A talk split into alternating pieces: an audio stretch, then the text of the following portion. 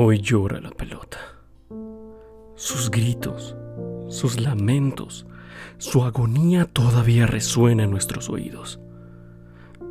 Despojada de su alegría, arrebatada su ilusión, la grama y el concreto enrojecidos, un paisaje indigno, una reprochable burla. Dar la vida por los colores nunca fue en sentido literal. La pasión nunca fue para más que alentar y animar. El sábado, la cordura, el sentido y la humanidad se perdieron. Vítores transformados en gritos, saltos de emoción cambiados por un trote aterrorizado. Decenas aturdidos, heridos o incluso debatiéndose entre la vida y la muerte. Miles temerosos por su seguridad y la de los suyos. Millones atrapados en la celda de la impotencia, de la vergüenza y la rabia. Un puñado, satisfecho y orgulloso, por nada más que lo indecible.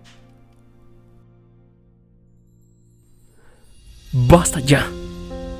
Hoy llora la pelota, y no es la única. Hoy fue un estadio cuando en miles de otras historias solo cambia el escenario. Un síntoma de un mal mayor, cuyo tratamiento no es de días, ni semanas, ni siquiera hay una certeza de su efectividad. Pero es nuestro deber intentarlo. No queda de otra.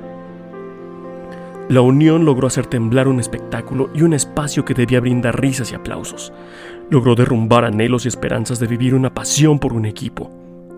Solo la unión de todos los demás puede reconstruirlos. Solo la unión puede limpiar las manchas carmín que hoy nos nublan, sin descalificar, sin demeritar, solo construir. Hoy llora la pelota, pero si aprendemos, si dejamos atrás diferencias y si nos impulsamos, unidos, podemos hacer que vuelva a sonreír.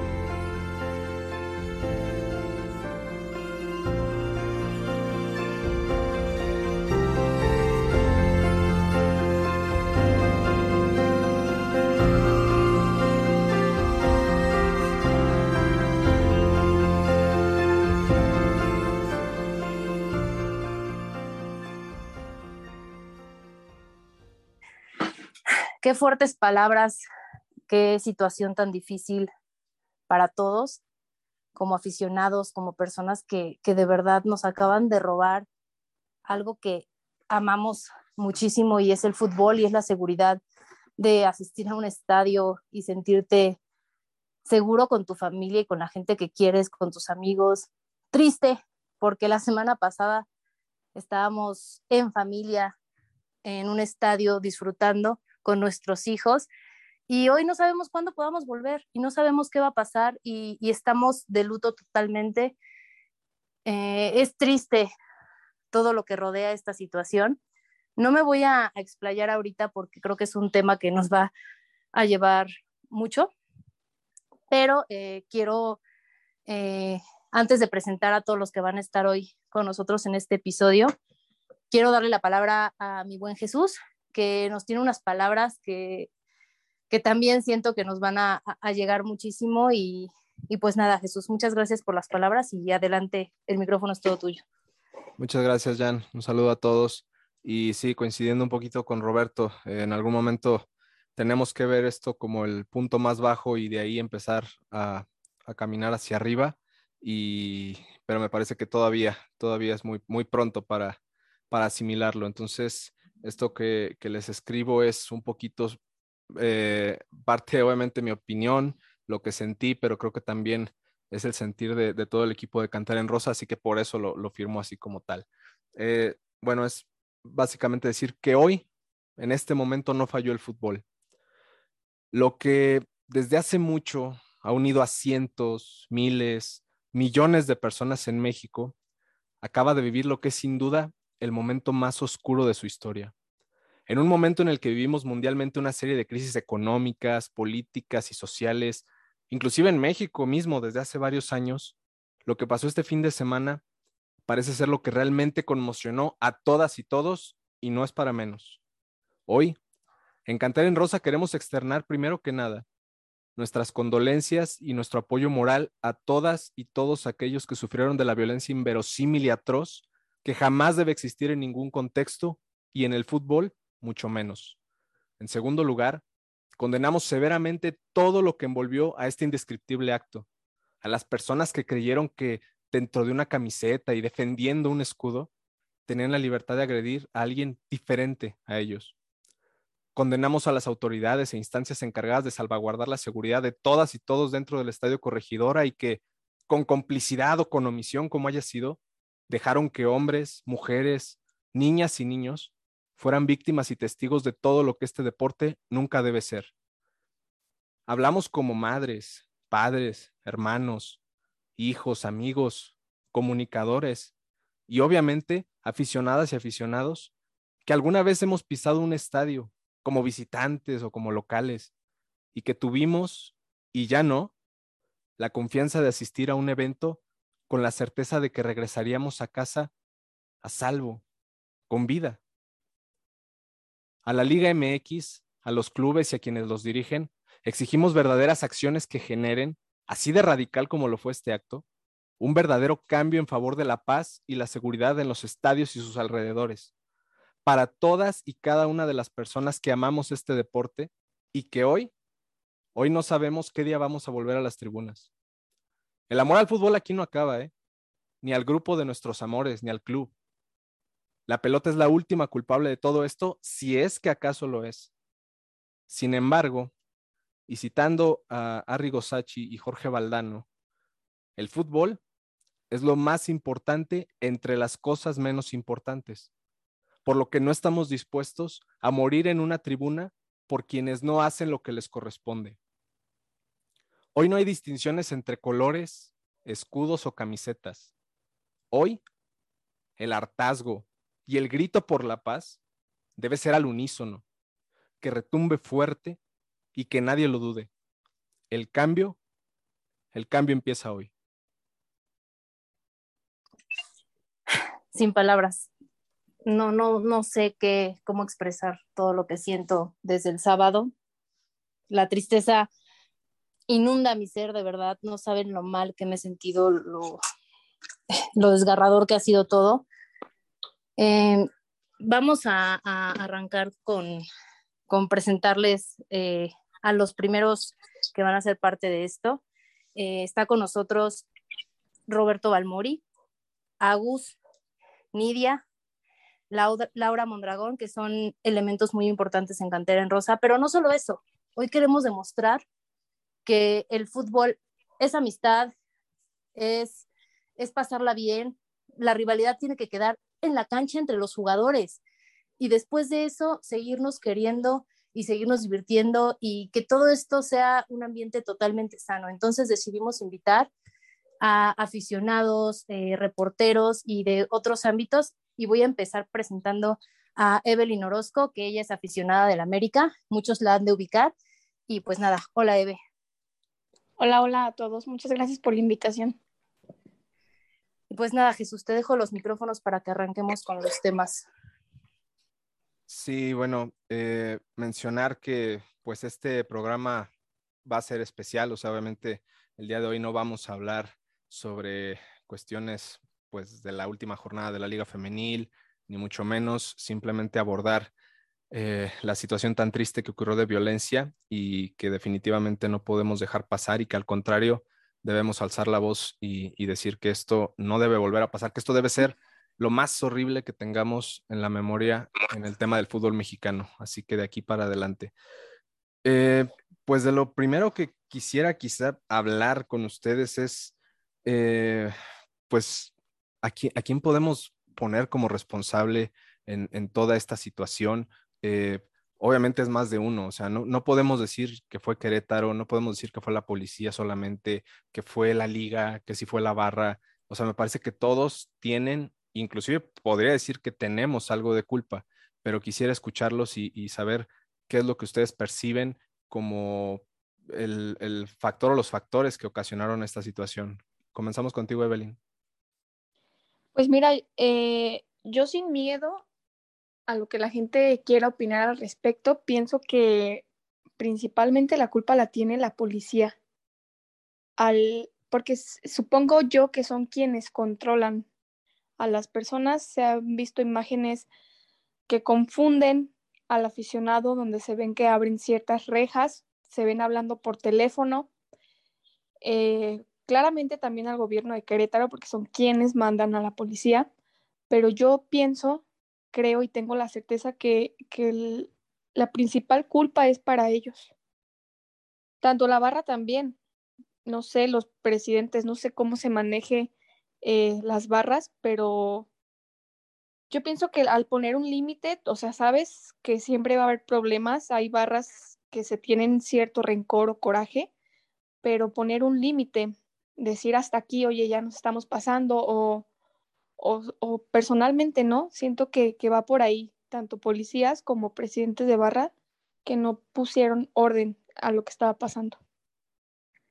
Sí, eh, mira, ciertamente, creo que es un factor. De hecho, se habla si la policía estaba coludida con la barra, si había infiltrados. Es, es muy difícil de, digo, son a final de cuentas especulaciones. Y nada más para poner en contexto, eh, mencionar que hasta este momento en que estamos grabando la información que se ha dado a conocer por parte de las autoridades y medios de comunicación es que en Querétaro ya suspendieron a cinco funcionarios del Estado, entre personal de seguridad, protección civil y policía, que estuvieron a cargo de la seguridad en el Estadio Corregidor el, pasado sábado. Eh, suspendieron asimismo el gobierno del Estado los servicios que tenían con la empresa de seguridad privada que contrató Querétaro para el partido. La empresa se llama, bueno, se abrevia GESK 9 suspendieron también este, sus, sus, servicios que tenían ellos internamente como gobierno del estado.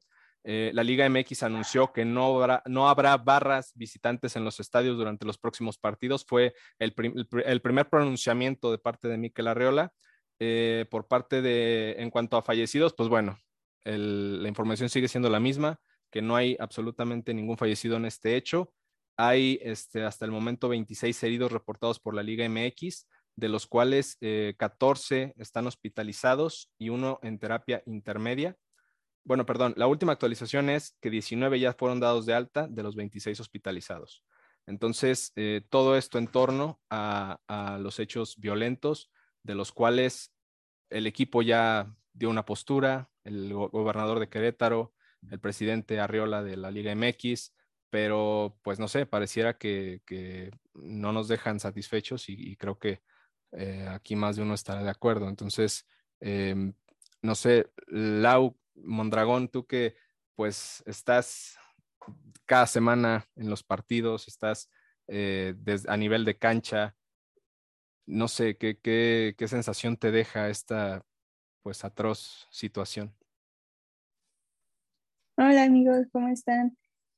Ay, pues obviamente es un tema pues muy, eh, pues que me duele mucho y sí, o sea, yo también estoy de acuerdo en que eh, las autoridades fueron los que fallaron, pero también creo que las personas somos las que estamos fallando, porque al final, pues sí, la seguridad es importante, pero creo que es más importante la educación que tengamos, ¿no? O sea, porque, pues, ¿por qué te vas a ir a matar a un estadio si al final es solo un juego, ¿no? Y creo que es muy cierto eso de que, eh, o sea, no hubo nadie que los parara. O sea, al final, esa gente que, estuvo agrediendo, pues dejó de agredir hasta que se cansaron, ¿no? O sea, no hubo alguien que realmente los parara. Sí, totalmente de acuerdo. Y también hablando de, digo, a ver, el tema de las barras. Pareciera que ha sido como si tuviéramos ahora sí que un, como dicen, un cohete, un petardo en la mano durante muchos, muchos años. Y justo apenas nos tronó en la mano, pero nos la voló. O sea, fue, fue una cosa que, que de plano se, se, salió de control. Era algo con lo que ya estábamos lidiando desde, desde que llegaron las barras a mediados de los 90 a México. Y aunque ya habían ocurrido ciertas situaciones, eh, ciertos problemas, sanciones, nada comparado con lo que pasó este fin de semana. Y pues parece que esto fue lo que se necesitó que pasara para que la liga y varios de los equipos pusieran verdadera atención en lo que está pasando con sus grupos de animación. Que a ver, aclaro, hay varios que sí aparentemente tienen comunicación constante, que, hay una organización, pero los mismos grupos lo dejan en claro, si hay bronca, no le vamos a huir, o sea, vamos a, ir de frente. Entonces, esta es la situación con la que nos estamos enfrentando cada que vamos a un estadio y, pues también ahí está uno de los culpables, me parece. Digo, a final de cuentas, los grupos de animación que, llegaron, ahora sí que heredados de Sudamérica, pues trajeron también consigo esta situación donde ya el, conflicto eh, a golpes, este, donde incluso matar a una persona ya no, ya no significa nada, pues también ya está presente. Eh, Roberto, tú lo ejemplificaste muy bien en, la editorial al inicio de este programa, donde el, llanto que quizá en alguna ocasión hemos eh, visto o, nosotros mismos hemos llorado en el estadio porque perdió el equipo no se compara con el que se vivió en Querétaro, los niños eh, llorando, muchos de ellos quizá en su primera vez en, un estadio y qué impresión les deja, qué ganas de querer volver a, un ambiente donde simplemente no se sienten seguros. Exacto. Y, y, como tú lo decías, yo lo, lo dije con mucho dolor en la, en la editorial y comparto que esperemos que esto sea el fondo, el, lo último que, que pueda llegar a suceder en este sentido. Y como tú lo dices, hoy podemos encontrar, encontrar varios culpables de lo que sucedió. Eh, ya lo había dicho Eve, la policía no estuvo ahí para, para hacer su labor, para proteger a la gente. El club no dio las facilidades para que la gente pudiera estar segura en el corregidora. El Estado no brindó tampoco las herramientas para que se pudiera llevar a cabo un evento masivo de este tipo y que todos regresaran a sus casas con bien. Pero también ya lo dijiste tú, las barras fueron los actores principales de, este, de esta tragedia, porque, digo, he escuchado a muchos eh, decir que que son animales, que son bestias, eh, que cualquier adjetivo que pudieras eh, elegir para referirte a las personas que, que se dieron a la labor de agredir a otras personas en un estadio de fútbol. Nada más hay que recordar que no, o sea, no son animales, no son bestias, son personas, son personas que voluntariamente decidieron, uno, incluirse en este grupo, dos, asistir al encuentro y tres, formar parte de, este, de esta comitiva que, que realizó tantos, tantos hechos de, de violencia. Y, y, aquí, digo, eh, trataré de ser lo más breve posible, pero es algo que yo veía, por ejemplo, en, en la universidad, uno de mis trabajos fue sobre, eh, sobre la psicología de masa, que, y ese es un, es un claro ejemplo, porque el, hecho de formar parte de un grupo, en este caso, que es convertirse en, una masa, eh, hay tres partes. La primera es sumergirse. ¿Y, eso qué significa? Que cuando ya eres parte de un, de un grupo, se pierden dos cosas. Uno, la identidad y dos, la responsabilidad individual. ¿Esto qué quiere decir? Que cuando somos parte de un grupo, como en este caso, deja de ser Jesús, deja de ser Nidia, deja de ser Agus, deja de ser Rob, deja de ser Evelyn, y se convierte en el grupo. Y eso eh, es un arma de doble filo, porque como lo hemos visto en el caso positivo, ¿qué pasó en 2017? Eh, un temblor dejó varios estragos, etcétera. Nos dejamos de ser cada uno de nosotros y nos convertimos en esa fuerza que ayudó a sacar a la gente, que ayudó a llevar víveres, que ayudó a, reconstruir algunas de las cosas que se perdieron. Y, ese es el lado positivo. En este lado está el negativo. La gente que fue el sábado a la corregidora dejó de ser eh, Sebastián, dejó de ser Emilio, dejó de ser como quien tú me quieras y se convirtieron en la barra. Y la barra no tiene una responsabilidad como tal porque a una persona le puedes eh, llevar o, le pueden caer repercusiones, le puede caer alguna responsabilidad sobre sus hechos, sobre una masa no. Y eso es lo peligroso. Ah, y ya vimos hasta dónde llega este, este problema. Entonces, como en, como en este hecho, y tú lo dijiste Jesús, es una, es una postura importada, es algo que no, que no nació naturalmente de la afición mexicana, eh, se, tergiversó, se tergiversó y además se, se corrompió muy rápido. Y yo creo que es ahí uno de los primeros lugares donde podemos accionar para que este tipo de cosas no vuelvan a, a suceder. Porque sí, ya habíamos dicho, ahorita culpables puede haber varios, ya señalé unos cuantos, pero responsables, es decir, quienes tienen que responder ante esto y que, y para asegurar que no vuelva a pasar, somos todos. Somos cada uno de nosotros, somos cada uno de los que nos gusta el deporte, somos cada uno de los que tenemos familia, somos cada uno de los que simplemente eh, queremos divertirnos y por supuesto por la gente que solo quiere irse a divertir el sábado y que ahora pues llora eh, heridas propias o llora el no saber cómo está un familiar, llora el, el haber tenido que sufrir alguna pérdida incluso de, de lo que debía ser una fiesta nada más. Sí, totalmente de acuerdo. Y, y, como lo mencionas, o sea, hay responsables y hay culpables. Aquí los culpables, pues me parece que queda claro que los principales, pues son aquellos que agredieron, aquellos que amedrentaron, eh, estos, pues es que ni siquiera animales, porque ellos lo hacían, estas personas lo hicieron a conciencia. Eh, eh, y es increíble, pero, pero realmente sabían lo que hacían. O sea, un animal por instinto puede matar a otro, pero estos, ¿cómo, cómo los justificas? Y en cuestión de responsables, pues sí, creo que quiero decir que todos tenemos, porque a final de cuentas, todos o la mayoría hemos promovido de una u otra forma decir, o sea, las cosas buenas de, los grupos de animación, ¿no? O sea, a final de cuentas, por eso quisieron que se trajeran a México y, por quisieron me refiero a, fue claramente eh, Grupo Pachuca de, la mano de Andrés Fassi, de decir, vamos a traer los grupos de animación para que haya color en las tribunas, para que se vea bonito, para que los cánticos, que si es la manita, que si se mueve así, que si se canta este, todos al unísono, que si las banderas, que si los trapos. Y a final de cuentas, todos, repito, la mayoría podemos decir que pues en algún momento lo, lo vimos así.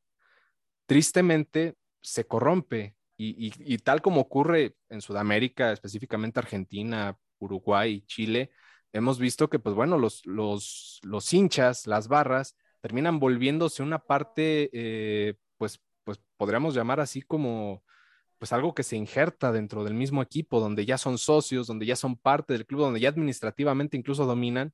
Y eso afortunadamente acá no ha pasado, pero qué tan lejos o qué tan cerca estamos a este ritmo. Es el punto donde se puede hacer algo. Entonces, eh, si se van a mantener las barras, pues se tiene que hacer ahí el trabajo de coordinación, pero una coordinación que la misma liga verifique que todos lo sigan por igual y no solamente sea una iniciativa de cada equipo. Entonces, eso hablando de las barras. Y hablando de, otros responsables, pues obviamente la misma liga, que, creo que, que dejó ser esta situación. Y no sé, pero en este momento en el que estamos grabando todavía no, hay determinaciones concretas porque hay que mencionarlo, el martes 8 de marzo en la mañana es cuando se va a hacer esta asamblea donde se va a saber si se elimina, si se desafilia Querétaro, si se este, suspende la actividad en el estadio corregidor. Hay muchas cosas, pero la liga también tiene mucha responsabilidad. Nidia, eh, no sé, eh, ¿qué, cómo podemos ver a la máxima entidad del fútbol mexicano como la responsable y, no molestarnos por eso, ¿no? Sí, amigo, la verdad es que pues es, un sentimiento, la verdad, de tristeza, de impotencia. O sea, son muchas cosas que uno como, eh, más que aficionado al fútbol, más que eh, ser humano, yo creo que uno como, como padre de familia lo ve y se le destroza el corazón, ¿no? La verdad, es una situación horrible y más porque, bueno, ustedes lo han visto, yo siempre voy con Agus, vamos en familia siempre.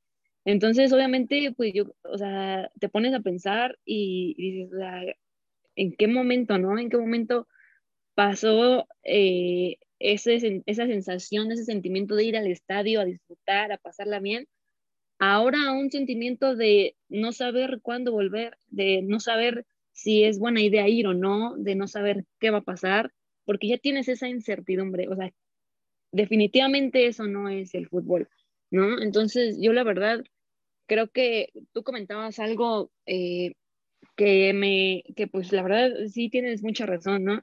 De que dices, es que todos somos responsables, es que sí todos somos responsables, ¿no? Porque, ok, hay, el sábado fue esto, ¿no? Fueron golpes, fue salvajismo, fue lo que tú quieras.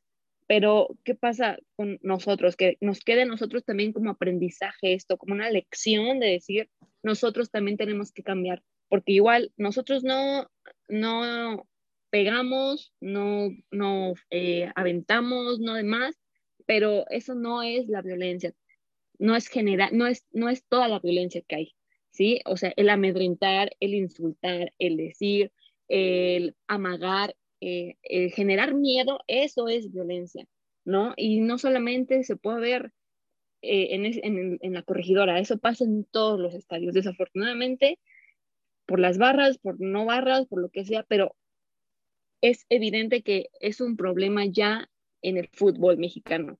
Entonces, que esto nos sirva como aprendizaje, que esto nos sirva como lección para decir, ok, yo también voy a cambiar, voy a modificar cosas, tan solo en las redes sociales como la gente nada más por cualquier cosa ya te está tirando hate, ya te está eh, diciendo cosas, o sea, que de verdad nada más porque no compartes la idea, imagínate, o sea, nada más en las redes sociales, ¿qué te puede esperar a un loco o las personas que no están bien para hacer las cosas en persona, que fue lo que sucedió el sábado? O sea, entonces yo creo que también esto que nos sirva a nosotros como aprendizaje, como lección para decir, ok, esto pasó allá a modo, a nivel extremo, pero también existe otro tipo de violencia que también uno puede parar, que también uno tiene que eh, poner un alto y también tiene que decir, o sea, no nada más es, es, es golpes, es, es, es eso, ¿sabes? Es también insultar, es agredir, es decir, es intimidar, es incluso hasta amenazar, ¿no? Por redes sociales, todo eso es violencia. Entonces, creo que es un, un problema eh, muy, muy profundo que tienen que trabajar no solamente eh, Querétaro, no solamente la federación, no solamente el fútbol mexicano, tiene que trabajar todas las personas como individuos y eso transmitirlo a nuestros amigos, a nuestros compañeros, a quienes que, pues, quienes de verdad cometen este tipo de cosas en otros ámbitos, ¿no? Entonces creo que hay que empezar también por ahí. Yo creo que lo que pasó el sábado es, fue la bomba, lo que detonó ya todo. Y obviamente tiene que haber responsables, tienen que haber culpables, tiene que, hasta la fecha van dos días y no puede ser que nada, o sea, realmente estamos casi en cero, ¿no? Cosas que son bien básicas, que obviamente que todos sabíamos que no iba a seguir la liga, bueno, al menos esta jornada, que el estadio se lo iban a cerrar, o sea, eso ya lo sabíamos, era del cajón. Van dos días y no, no sabemos absolutamente nada. Entonces creo que también ahí tenemos que meter presión para saber qué es lo que va a pasar, ¿no? Y también qué medidas se van a tomar para que uno pueda ir al estadio con toda la seguridad del mundo. Sí, hoy parece más lejana esa posibilidad a que termine la pandemia incluso, ¿eh? La verdad. Roberto, ¿algo que quieres agregar? Eh, sí, muy rápido antes de, de que Agus pueda, pueda tomar la palabra. Y es que creo que Nidia le dio al clavo.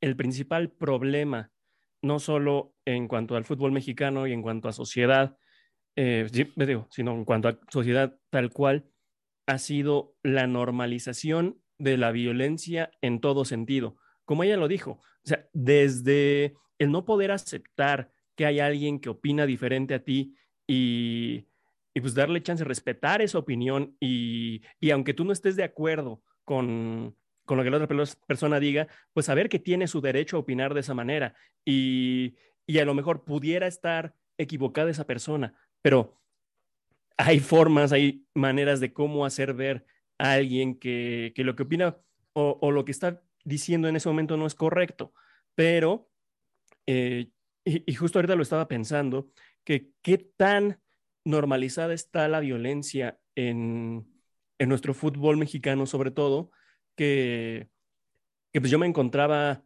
pensando, no, pues es que no saben por dónde llegar, no saben cómo, eh, en qué eh, zonas de los estadios resguardarse, etcétera. Yo sí lo sé, porque, y de repente dije, o sea, qué triste que pues parte de una experiencia que debe ser un espectáculo de fútbol, por ejemplo, uno esté pensando antes del poder disfrutar en el cómo voy a ir, por dónde voy a llegar para que no me pase algo. Esa debería ser de las últimas preocupaciones que uno debería tener en un espectáculo como el fútbol, pero desafortunadamente es una de las que más tenemos eh, como afición, como personas y que, y que está tan normalizado que, que asusta. O sea, asusta el hecho de que, que sea un pensamiento tan automático que, que se note que, que la violencia ya, ya forma parte de, nuestro deporte y que no debería ser así.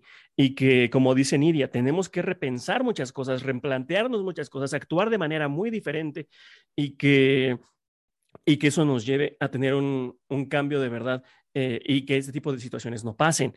Y, y claro, el hecho de que, de que, y el aceptar que eso, aunque lo hayamos hecho mal de un inicio, tiene que cambiar, porque vi muchos comentarios sobre que Pumas salió a declarar que estaba en contra de los actos sucedidos en el Estadio Corregidora y qué bueno, está bien que esté en contra de estos porque por algún punto tenemos que empezar, pero aficiones de otros equipos se, se desgastaron en demeritar esa, esa declaración porque sí, hay problemas en el estadio de Ciudad Universitaria, hay muchas ocasiones en las que los visitantes la pasan muy mal en ese estadio y que claro, es algo que se tiene que trabajar, pero eso no, no exime de que podemos hacer algo en este momento, que podemos cambiar esa situación en este momento. Entonces, no se trata, como decía en la editorial, de demeritar, se trata de empezar a cambiar ya, todos, no nada más uno, no, no es un equipo, no es Querétaro, no es la Liga MX solo, es, es todo el mundo. Totalmente de acuerdo, es, es, una responsabilidad colectiva a final de cuentas. Eh, Jan, ¿algo quieras agregar? Sí, sí, sí, sí, creo que este tema de la violencia, eh, no me quería adelantar a, esa parte, pero creo que es importante tocarla. Y, y, regresando un poquito a lo que dijo Nidia, ¿no? La violencia en redes sociales, o sea, no solamente en el fútbol, en todos los ámbitos. Eh, la idea principal de, este podcast antes de esta desgracia eh, era dedicarlo al Día de la Mujer, ¿no? Que, que este, expresar lo que una mujer vive en este medio. Y, hay que aclarar que lo de la violencia es algo tristísimo, tristísimo. Creo que todos se enteraron de, este caso, este, de la chava que, logró salir bien y sana de, de, la corregidora porque un niño le dio su playera, playera firmada, playera como quieras, ¿no? Le dio su playera, la chava salió con vida y le escribió unas palabras muy bonitas en Twitter para ver si llegaba a este niño y poderle regresar pues la playera, ¿no? Porque al final de cuentas es de, él y, y, está agradecida, ¿no? Dios mío, los comentarios del machismo y de tipos que no han entendido la situación y están agrediendo a la chava y, y de verdad es que yo ya no puedo con estas situaciones. Y y por ahí tuiteé, amigas, ustedes que están aquí ahorita, hay tres mujeres aquí aparte de mí, díganme a cuántas de ustedes no las han agredido por cualquier cosa. Que si te acosan en el metro y subes que te acosaron en el metro, ah, ¿cómo ibas vestida? Ah, seguro fue tu culpa. Pues, ¿qué estabas haciendo? Oye, ya basta, ¿no? O, te terminan insultando peor y te dicen que eres una tal por cual. De verdad es que esto es tristísimo y, y la sociedad está podrida y lo peor de todo esto es que tenemos que vivir con escorias como estas, porque yo sé, yo sé perfectamente que, no todos son malos, no toda la gente es mala, pero tener que soportar esto es de verdad muy triste, muy triste, muy triste. Y, y el ciberbullying es de lo peor, ha costado vidas, que realmente suicidio, el tema del suicidio es otro tema, pero imagínate qué tanto te pueden fregar para que tú llegues a tomar una decisión así. Entonces ya basta de tanto odio, no sé quién, quién les hizo tanto daño, no sé qué traumas traigan, pero ya, ya basta de tanto odio. Sí, es una situación que ya simplemente esa línea donde, donde existe este respeto se rompió sí con las redes, sí con este tema de la libertad de expresión, del libre albedrío, lo que tú quieras, ya es, algo que simplemente se, borró. Eh, Evelyn, eh, ¿quieres agregar algo aquí?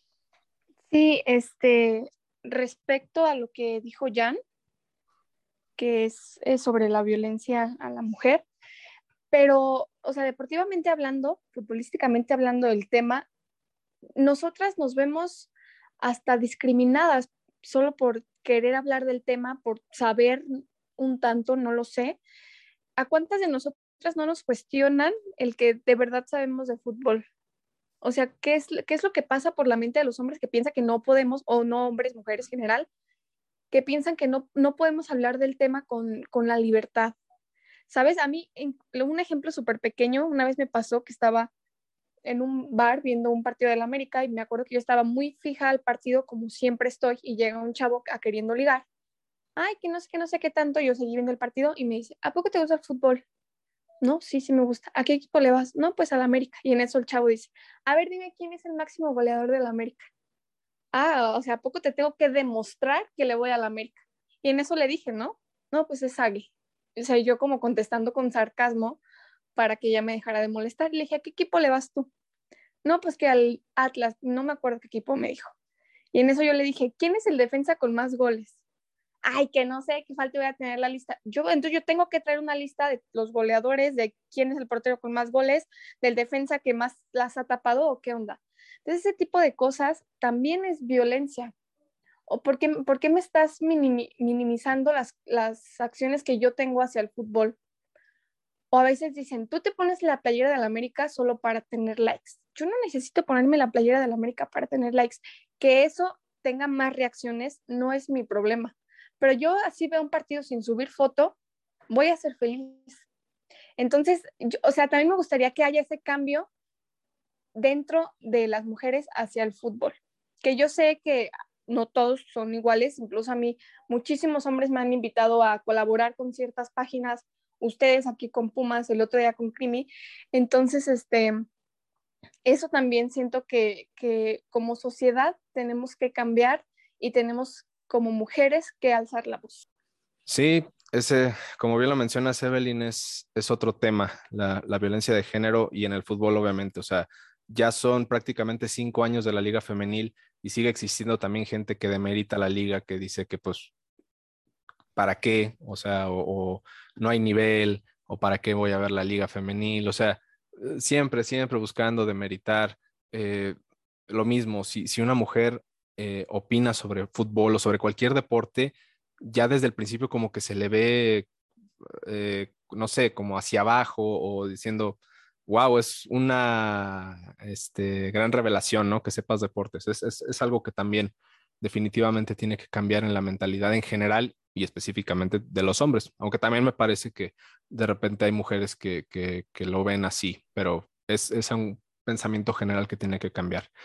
Em, y bueno, regresando al tema de, lo que pasó en, Querétaro, em, Agus, pues el, Querétaro no es la primera vez que se mete en esta situación, no deja de ser un responsable, quizá no tanto el equipo, sino la, barra, y pues ahora precisamente por, la barra están en riesgo de quedar desafiliados. No sabemos si a lo mejor ya cuando estén escuchando este podcast se anuncie que se desafilió el equipo, un equipo que hay que mencionarlo, descendió en 2013 y compró una franquicia inmediatamente para mantenerse en primera división.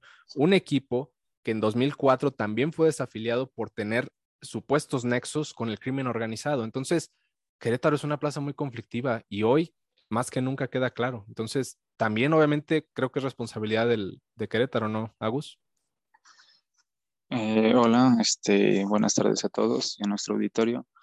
Pues como lo mencionas, es muy, muy cierto. Desafortunadamente, tanto como Querétaro como otros equipos eh, tienen barras muy, muy pesadas. Y aquí hay que, pues ya todos lo dijeron, ¿no? Creo que nada más es agregar este, ciertos puntos, pero bueno, primero, eh, si Querétaro, bueno, es mi punto de vista, ¿no? Llega a ser este desacreditado, pues creo que sería lo mínimo. Créeme que que se deben de tomar medidas eh, muy drásticas Y a mí me sorprende independientemente de que se desafilie a Querétaro, de que a lo mejor porque también se habla de que se le puede este, poner una sanción, por ejemplo, con CACAF cuando, cuando acaba igual de, de, externar su, su palabra, igual muchos dijeron, pueden que, que, también a los equipos mexicanos que estén participando los puedan dar de baja, o igual hasta la, la sede mundialista, ¿no? Pero muy, muy independientemente de todo ello, el, el, el dolor que, que causa pues haber visto las noticias, ¿no? Porque pues nosotros estábamos pues tranquilos aquí en casa descansando y cuando empiezas a ver esas noticias, y aunque tú no estés ahí, pues nosotros que somos los que pues vamos muy seguido al estadio, que estamos entre compañeros, amigos, como quieras, es tristísimo, es horrible y, y me quiero este, sumar contigo a, enviarles condolencias a todas las personas que sufrieron algún tipo de, violencia en el estadio y a las que no, porque créeme que, como lo mencionó Nidia, vamos nosotros entre familia y que en una de esas tú vayas feliz y ya no sepas si vas a regresar con ese bien, ya es un problema, este, pues mayúsculo. Sí, definitivamente. Y, y es que no, no, hay, no hay otra cosa que se pueda decir. O sea, ¿cómo en este momento, con qué seguridad vuelves al estadio? ¿A cuántos de ustedes, que me imagino que son varios, alguien, alguien cercano a ustedes no les dijo ya, por favor ya no vayas al estadio. No es que, o inclusive antes de que esto pasara, ¿cuántas veces no, no han ido a un estadio ustedes como visitantes? ¿Te vas a llevar la playera? No, pero es que ¿cómo te la vas a llevar? O sea, ¿cómo es posible? No, es que ponte algo encima porque te van a agarrar. O sea, esto ya existe de forma, ya estaba normalizado hasta cierto punto el decir, si vas de visita, ten cuidado. Entonces, es, es algo que, que, definitivamente tenemos que empezar a cambiar. Agus, ¿ibas a agregar algo? En cuanto a lo que mencionas, sí, por ejemplo, eh, yo creo que a muchos nos ha pasado, ¿no? Que eh, nuestros familiares nos dicen eso y nuestros papás, nuestros abuelos, que son los que siempre te han dicho eso. Este, si te vas a ir, vete con mucho cuidado. O exactamente, lleva, vete tapado porque porque te puede pasar algo. Y un ejemplo a mi hermano, este, el mayor le llegó a pasar eso. Él estaba trabajando y este, en una de las calles de, por donde vivíamos, iba caminando. Pues, obviamente él iba con su playera, ese día jugaba Pumas. Y en una colonia de arriba vivían este, pues, muchos de la porra de Cruz Azul. Terminó en que terminaron golpeando a mi hermano, en que terminaron en pues en el juez cívico prácticamente. Y lo peor que los que agredieron no se los llevaron y, el que terminó agredido, que fue mi hermano, fue el que, eh, fue el que se llevaron. Entonces aquí también radica en un problema en cuanto a la seguridad, de que, de que desafortunadamente los culpables son los menos culpables y los, los inocentes son los que terminan pagando mucho más los platos rotos. Pues sí, ahora resulta que los que, sí, el, el, grupo más chico es el que termina siendo el responsable porque es más fácil de agarrar. Es, es también algo, algo muy, muy común. Y, y justamente, o sea, y, y, nada más para poner en contexto que esta violencia existe en todos lados, justo hoy eh, se da a conocer que eh, afición del León, que fue a Ciudad Juárez el pasado viernes para el partido ante a los Bravos, tres de los tres de sus aficionados, tres de tres miembros de la porra de León, conocidos como los de arriba, eh, fueron secuestrados por integrantes de la, de la porra de, de, de, Juárez. Este, les quitaron la ropa, sus pertenencias, a uno me parece hasta lo raparon. Se pueden ver fotos de integrantes del, que no sé si sea, sea porra de Juárez o sea un cártel, porque la verdad es que son imágenes que realmente te las ves en, en, en, en las redes de la fiscalía, o sea, son, son imágenes eh, increíbles.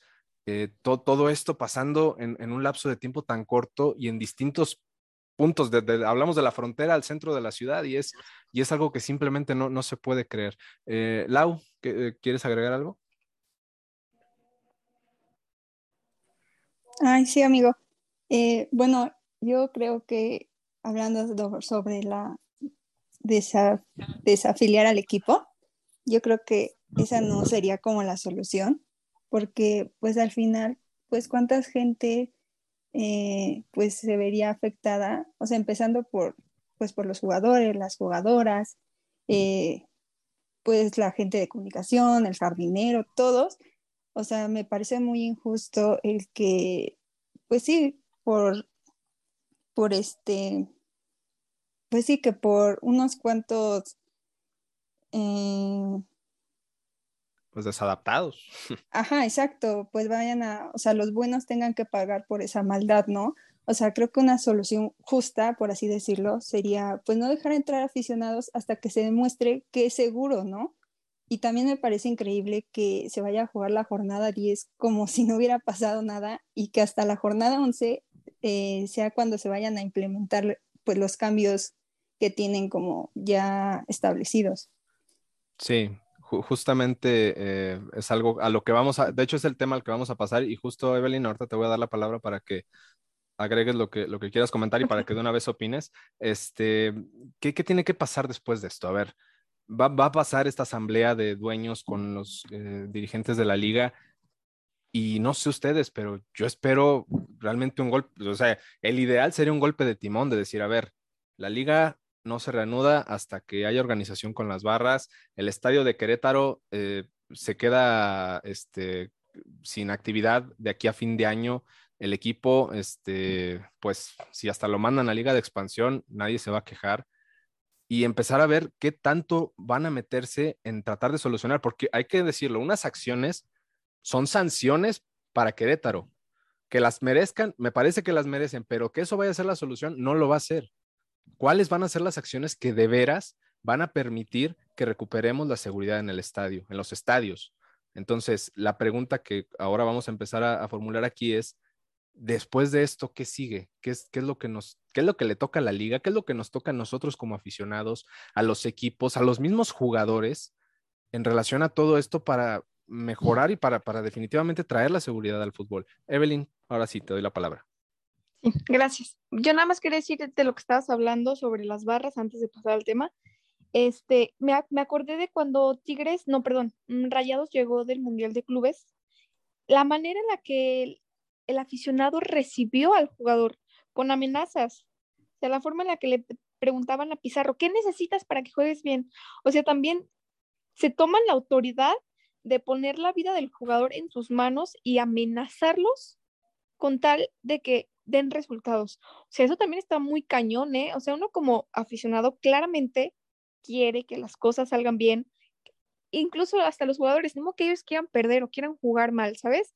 Entonces, eh, también está muy cañón ciertas libertades que se toman o que se permiten de las barras o gente mal, enferma, no lo quiero decir, pero que, que tengan la libertad de decir, si no juegas bien o si no te mejoras, te mato o así, ¿no? O sea, son palabras fuertes, no lo ponen como tal, pero, pero es lo, lo que intentan decir. Y lo que, lo que vaya a pasar con Querétaro, fíjate que tengo como, como sentimientos encontrados al respecto, porque sí, de principio dije que lo desafilien, que Querétaro deje de existir, pero pues la gente buena, la afición buena, gente que, que sí le va al Querétaro, que va en son de paz, que va a disfrutar con sus hijos, con su familia, con, con amigos, con tu novio, qué sé yo, eh, creo que no sería justo tanto por ese tipo de afición pero sí se tiene que tomar una decisión fuerte respecto a eso. Que no sé, mm, el Querétaro sin afición, nunca en la vida, no lo sé, o cierto tiempo hasta que, esté controlado, pero yo pienso que a partir de ahora, si no se toman decisiones fuertes al respecto, a la demás afición quizás se le va a hacer fuerte, perdón, fácil. Por ejemplo, eh, las siguientes jornadas juega el Clásico Nacional en Guadalajara. Supongamos que a la gente le vale lo que pasó ahora, que a las barras se le hace fácil, no, si pasó esto con Atlas y Querétaro y no pasó nada, hacemos lo mismo, ¿no? Entonces yo pienso que sí deberían de tomar una decisión antes de que continúe las fechas, si es que van a continuar, que al parecer sí, porque no creo que, el, que después de que continúe la liga vayan a pararla, este, pero sí debería de ser muy fuerte la sanción, tanto directivos de Veracruz como a las barras. Si ya con el paso del tiempo nos ha quedado claro que las barras solamente nos deja violencia y miedo hacia los aficionados que vamos a los estadios, se deben de tomar ciertas este, decisiones hacia eso, hacia el Querétaro como estadio, como equipo y hacia las barras en general, porque no solamente, o sea, es, esto, como dices tú, fue algo que ya explotó, pero es algo que ya poco a poco y de forma pequeña hemos visto a lo largo de los años. Sí, al final termina siendo más caro pagar por todos los destrozos que realmente por lo bonito que se ve el estadio o la tribuna con la gente alentando como lo hacen ellos. Eh, Jan, eh, ¿quieres agregar algo? Sí, retroalimentando un poquito lo que dijo Evelyn, lo que dice de, los, de los aficionados o de, los, de las barras que van y, enfrentan a los jugadores. También pasó hace poco en Pumas, ¿se acuerdan que Pumas iba súper mal y fueron los de la Rebel a gritarles en la reja del entrenamiento? Eso es una.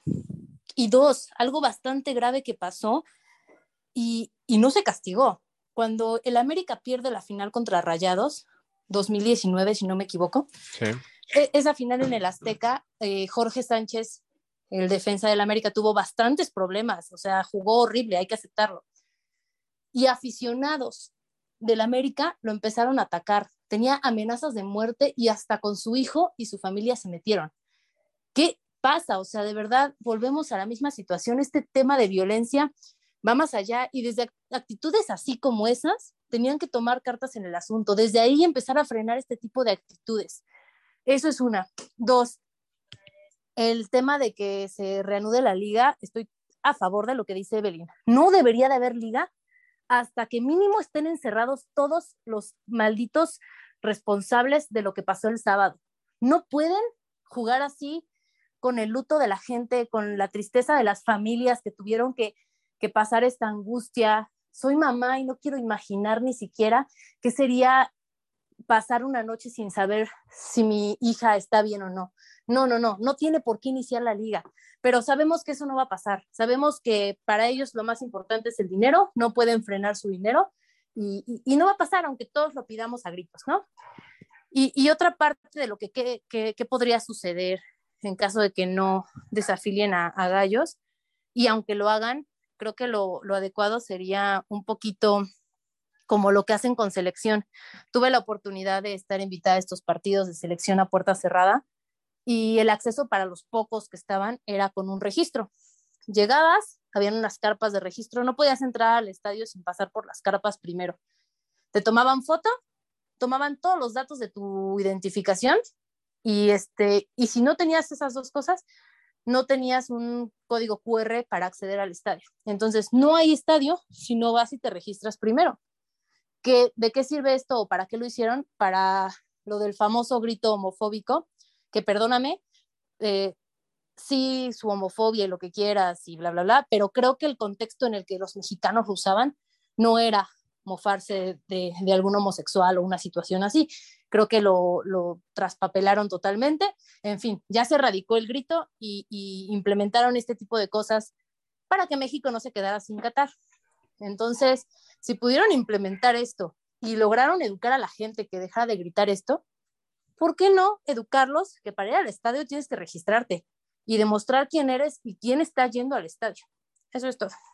Sí, coincido en que esa es una solución que, bueno, es algo que se debería empezar a implementar, el registro único de aficionados, donde si tú vas a comprar un boleto en línea o en la taquilla, tengas ya un NIP, un número ya eh, indeleble, por así decirlo, con el que si no lo tienes, no compras boletos, con el que te pueden identificar. Sería el primer paso. Ya después lo de las acreditaciones, pues sería fantástico, pero me parece que el primer paso sería, si compras boleto, tienes que registrarte una única vez con la que ya... Es que amigo, ni siquiera es acreditación y no se me hace complicado. Ya sea digital o impreso tu boleto, tú llegas y para poder acceder a, a, cualquier este, estadio, tienes que pasar y registrarte.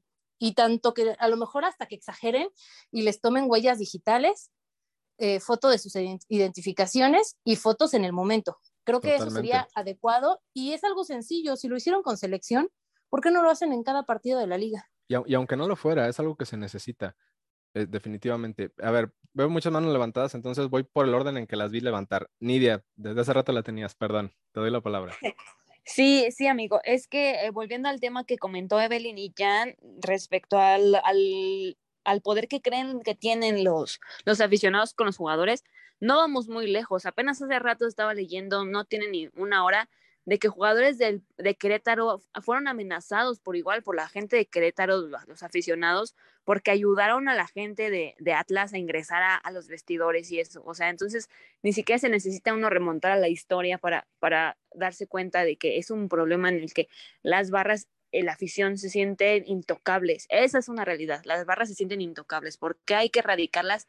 Porque hay que acabar con ese mal. Para mí es un mal las barras, aunque a lo mejor mucha gente diga, no, pues es que apoyan y están y el color, dejemos eso de un lado. O sea, es evidente que los problemas de las barras son los que causan estos conflictos, ¿no? Entonces, ahora comenta ya en la situación de, de eh, cada quien en anotarse, registrarse y demás. O sea, tan solo vemos cuando llevas tu QR en el boleto, de tu boleto en el, en el teléfono, no lo llevas físico, ¿cuánto se tardan las máquinas en detectarlo? O sea, tienes que hacer, mm, a estar fácil como cinco minutos ahí, porque luego no agarran las máquinas, que es difícil. Entonces, creo que eh, sí se tienen que tomar medidas eh, eh, importantes, pero sí creo que también volvemos a lo mismo, ¿no? Uno como aficionado también, o sea, calmar las aguas, tener más eh, conciencia, ¿no? Y, y, realmente, pues, no, obviamente no dejar de apoyar al equipo ni nada, pero sí pedir, exigir como aficionado, porque al final de cuentas uno es el que paga el boleto, uno es el que compra las playeras, uno es el que siempre hace, se hace presente de esa manera, eh, pues seguridad, ¿no? O sea, seguridad al momento de entrar, a la hora de la salida, de repente luego leí comentarios de gente que decía que, que poner de ejemplo el, Olímpico Universitario, ¿no? De que viene la barra visitante y que se sienten amedrentados, que se sienten intimidados, que es lo peor venir de visitante a CEU. O sea, entonces, y luego mucha gente dice, es que ellos tienen su, su, su lugar, ¿no? En el estadio. Ok, en el estadio, al momento de que entras, te acomodan y te avientan para allá pero luego en los alrededores, o sea, en los alrededores te encuentras a mucha gente, apenas me tocó justamente contra la América en CEU en la noche, donde igual iba pasando un chavo cosplay de la América y la gente ahí gritándole y, y diciendo cosas que no están bien. Entonces, ok, adentro del estadio, ok, no hay problema, hay seguridad, pero afuera, afuera, ¿quién les garantiza la seguridad? Entonces, va más allá de, la seguridad en el estadio. Creo que uno tiene también que cambiar y uno tiene que entender y aprender de todo esto, sobre todo, ¿no? Y pues ojalá que eh, mañana, que es el día en el que van a decir qué onda, qué va a pasar, pues realmente sean coherentes y que realmente se vea una intención por querer cambiar la situación, porque para mí es demasiado tibio lo que pasó, lo que, lo las declaraciones que ha dado Miquel, toda la, gente que de verdad, o sea, dices, ok, ¿qué están esperando, no? Que a uno se le olvide, que pasen los días y que uno haga como si nada, reanudar la liga y que, ah, ya empezó la liga, se me olvidó lo que pasó la semana pasada. O sea, creo que sí tenemos que ser muy enfáticos y exigir seguridad y exigir que de verdad sea una sanción para el Querétaro. No hablo de desafiliación porque creo que es una medida eh, muy extremista, como lo comentan para la gente que no, que trabaja y demás, pero sí creo que debe haber una sanción muy fuerte para el equipo.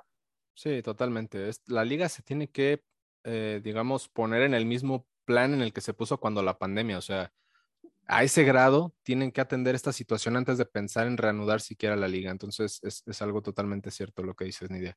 Em, Evelyn, creo que eres la que seguía con la mano levantada, así que te doy la palabra. Eh, no, creo que la levanté por error. Yo ya dije lo que. Ah, ok, ok, ok. Gracias. ok, no hay problema. Entonces, Robert, paso contigo.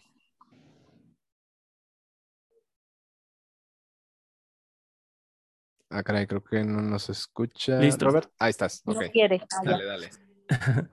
El, yo creo que aquí coincido mucho con Nidia y, y, lo que creo que en cuanto a las medidas que se tienen que tomar a partir de ahora, eh, no dudo que un registro único de aficionados fuera completa y absolutamente necesario. O sea, no es solo una buena idea, sino que creo que es algo necesario. Simplemente creo que en este momento es un sueño todavía muy guajiro y, y, lo, que, y lo que se debería de hacer en este momento, o, o, digamos los planes de acción que debería, deberíamos ver o nos gustaría ver, sobre todo, eh, de primera instancia, de primera, primera, primera instancia, es que los responsables, los que literalmente estuvieron en el Estadio Corregidora atacando, golpeando gente, que están captados en video, que están captados no solo por las cámaras de televisión, sino por las cámaras también de los usuarios, de los aficionados que estaban ahí en, en el estadio, de fotógrafos, etcétera, que fueran identificados y que fueran llevados ante la justicia. Ese es lo primero que debió haber pasado en el, en el estadio, justo en el momento en el que están sucediendo las cosas, y es lo último que estamos viendo. Estamos hablando sobre eh, desafiliar al equipo, sobre cancelar la liga, sobre eh, jugarlo todo a puerta cerrada, pero, pero como decía Nidia, al momento no hay un solo detenido, no hay un solo indiciado, no hay una acción legal como tal en contra de los autores materiales. Claro, podemos hablar de que el equipo de Querétaro, precisamente por esa omisión, por el no haber establecido un buen criterio y un buen protocolo de seguridad, claro que merece también pagar consecuencias. Pero si hablamos de la desafiliación, ya lo han dicho, se estaría llevando entre las patas a aquellos que, son los que menos la deben y la temen, que son todos los que trabajan directa o indirectamente con el, con el club y que, y que por ahí se, se hablara de, por ejemplo, tú lo dijiste, que se, que se les mandara a la liga de expansión o que se les pusiera una, una multa como si hubieran sido descendidos, y que, eh, que fuera algo o que jugaran ya hasta nuevo aviso, y, no estoy hablando de una, dos, tres temporadas, sino hablando ya de años, que se jugara puerta cerrada, que, que el club dejara de, de recibir ingresos por, por diversas cuestiones, o sea, que, que el castigo sea de verdad eh, ejemplar, pero claro que eso no, que sea para la directiva, para la administración del equipo y no para, para, los, para los jugadores y los que trabajan para el club, porque pues, a final de cuentas, ya habíamos dicho, los autores materiales son los que ahorita no están viendo las repercusiones, son los que están ahorita muy, muy felices, muy satisfechos con su labor por haber eh, mostrado esa, eh, esa superioridad en contra de personas inocentes, de personas que no podían defenderse y que, y que vaya, por ahí se hablaba también que, que había sido orquestado, que era completamente premeditado. Entonces, ese, yo creo que ahí es donde debería recaer primero las repercusiones más grandes. Y segundo, eh, algo que sí se puede hacer en este momento y que, y que creo también es necesario antes de llegar a ese registro de aficionados, porque ya lo dijo Nidia, si de por sí, se logró bien en el Azteca porque eran dos mil personas. A dos mil personas sí les puedes pedir su registro previo al partido, entran, ven el partido, etcétera. Cuando tienes un Pumas América con más de 34 mil personas, y, y si lo vimos el torneo pasado, por ejemplo, en el que un partido sin tanta convocatoria como un Santos Pumas, las filas para entrar eran de más de 45 minutos. Tú lo viviste, Jesús, contra el América, también en, en el Estadio Olímpico Universitario. ¿Cuánto se tardaron en llegar a su lugar? Y eso que, que no hay un protocolo de, de entrar eh, y que te tomen fotografías, etcétera. Entonces sería de momento muy impráctico. Lo que sí se puede hacer para contrarrestar esta ola de, pues del, de poder que tienen las barras es desaparecer sus beneficios. No vas a desaparecer a las barras porque pues, la gente está en su derecho de, reunirse y de, y pues de apoyar al equipo que, que quiera de la forma que, que, ellos lo consideren siempre y cuando sea lícita, pero si, si los tratas como individuos en lugar de como grupos, es decir, no les des entradas a, menor precio o no les, no les des un porcentaje del boletaje a ellos para que ellos lo, lo repartan y hagan con él lo que se les ocurra. Si, si, si les quitas ese beneficio de, pues de ayudarlos con viajes a otros estadios, digo que eso ya no, ya no se podrá incluso, pero, pero pues también que esté considerado de que, de que estos grupos de animación se, se deshagan al menos de la parte club, que, se deslinde el club de cualquier responsabilidad, bueno, no de cualquier responsabilidad, sino de cualquier asociación con esos grupos y que los traten como individuos, porque me imagino que gran parte de estos grupos, si dejaran de ser tan consentidos por parte de los mismos, los mismos equipos, de los mismos clubes, y ya cuando les cueste su entrada, cuando tengan que eh, poner de su propia bolsa para hacer los viajes, para hacer el, para llegar a, tales o cuales partidos, pues evidentemente uno lo van a pensar más y dos, eh, creo que sería una forma también de, de, controlar hasta cierto punto que se pudiera, que se pudiera dispersar tanto el, pues los ímpetus de este tipo de, de asociaciones de, de algunos aficionados y de otros no tanto. Mencionas algo muy importante, Robert, que de hecho ya hace no mucho pasó, digo, guardando las proporciones, el Atlante, equipo de Liga de Expansión, se deslindó ya, dejó de, apoyar a, la barra porque se cansaron de pagar por todo lo que esta, esta gente generaba. O sea, si metían trapos, si metían cosas prohibidas, si hacían desfiguros en el estadio, ellos terminaban pagando todo y así está estipulado en el reglamento de la liga. Entonces, si los equipos, por disposición de la liga y por, y por convicción de los equipos, deciden cortar suministros a las barras, es un paso muy importante hacia adelante. De lo del registro único, también coincido que no es algo que se hace de la noche a la mañana, aunque en teoría tampoco es algo que nos lleve 20 años, no es de un torneo a otro, pero sí es algo en lo que se tiene que trabajar. Se necesita tener identificada la gente que va al estadio. A final de cuentas, pues es parte de la misma seguridad y es algo en lo que se tiene que invertir, reitero.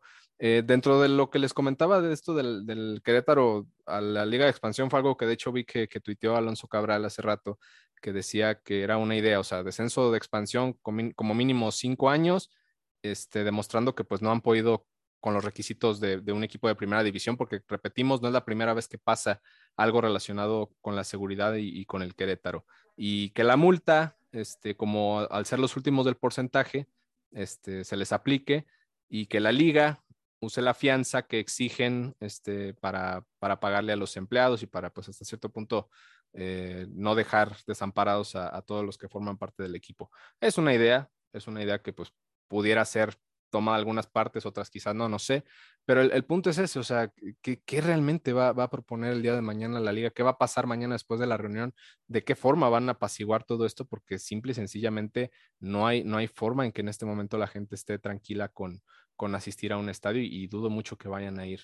Este, Agus, creo que todavía no te he escuchado en este tema eh, sobre qué, qué, qué, va a pasar ahora como afición. O sea, tú lo comentabas hace rato, tú, tienes un hijo, tú vas en familia al, estadio, ya sea a los partidos de varonil o femenil. Y bueno, en femenil, pues hasta este punto no había pasado nada y, no ha pasado nada, o sea, lo hemos, lo hemos dejado en claro en otros episodios. Pero después de esto, ¿con qué seguridad un aficionado común que no es de la barra va a querer ir a un estadio? Mm, desafortunadamente no hay seguridad aún.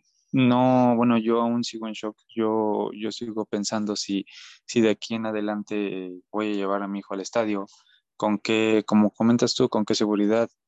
Eh, y se te vienen muchísimas cosas a la cabeza, ¿no? Porque, por ejemplo, ¿no? En su tiempo, pues uno va a los estadios, te haces tiempo, vas con tu familia y nosotros, como lo dijo Jan hace rato, hace ocho días nosotros tranquilamente estábamos en, Puebla disfrutando de, estar cantando, este, bueno, o sea, un, ejemplo, ¿no? Por ejemplo, perdón, un ejemplo, que estábamos eh, con los cánticos, que se escuchaba más nosotros, y no por eso ya la afición de Puebla se iba a ir sobre nosotros, ¿no? Al contrario, ellos igual se empezaron a animar, empezaron a cantar más. Yo creo que eso es lo que debe de ser. O sea, si va a pasar algo, que sea eh, a favor de, de, pues de algo correcto. O no, no necesariamente tienes que llegar a, ciertos extremos y desafortunadamente o afortunadamente la certeza de ir al estadio para mucha gente ya no va a ser la misma. O sea, hasta para la misma gente que, que, que lo ha vivido, que, que, a lo mejor tuvieron una mala experiencia como esta, ¿no? De estar ahí en un, el momento innecesario o necesario, pero es muy triste todo esto. Al menos personalmente como aficionado, la pensaría mucho en volver, al ir, en volver a ir al estadio hasta no ver como comenten ya todos ustedes, un, un nuevo protocolo de seguridad que al menos garantice que como vas bien, regresas bien. Sí, sí, bien, bien lo dices, es, es algo que definitivamente eh, se tiene que hacer, o sea, es, es increíble, porque ahora creo que no lo, he comentado, pero el gobernador de Querétaro, él mismo admitió que para un partido como estos, donde, ojo, ya había habido historial de, de, conflicto entre Atlas y Querétaro, para este partido Protección Civil necesitaba 400 elementos de seguridad en el estadio. Admitieron el partido con 200, con menos de 300. O sea, dieron el visto bueno para el partido cuando no estaba todo eh, debidamente cumplido para poder, para poder desarrollar el, partido. Entonces, desde ahí, los protocolos que ya deberían existir no se están siguiendo. Entonces, desde ahí estamos mal. Es algo que definitivamente se tiene que corregir. El Lau, termino contigo este tema. Eh, digo, ¿qué, qué, qué sigue para, para la liga. Ahora tú, hablando como una persona que eres eh, pues de prensa, alguien que está a nivel de cancha, como ya lo dije antes, eh, ¿con qué seguridad ahora tú vas a, cubrir? Y cuando es tu trabajo, o sea, ya no hablemos de que es por afición o no, cuando ya es por algo de trabajo, ¿cómo, cómo lo, lo tomas? Ah, bueno, sí, eh, pensando en ellos también, pues obviamente, bueno, yo no vivo de esto, eh, no sé si es algo bueno o malo, pero obviamente la gente que sí vive pues de pues del fútbol, de la fotografía, de, de ser medio, pues obviamente es muy difícil. Y obviamente tú también como pues sí, como medio, con qué seguridad vas y haces tu trabajo y no sabes en qué momento pues alguien se va a meter, eh, no sabes si alguien pues te va a hacer daño, ¿no? Y pues sí, o sea, yo también creo que, que pues tiene que haber, uh, pues sí, eh, algo que te asegure que no te va a pasar nada, ¿no?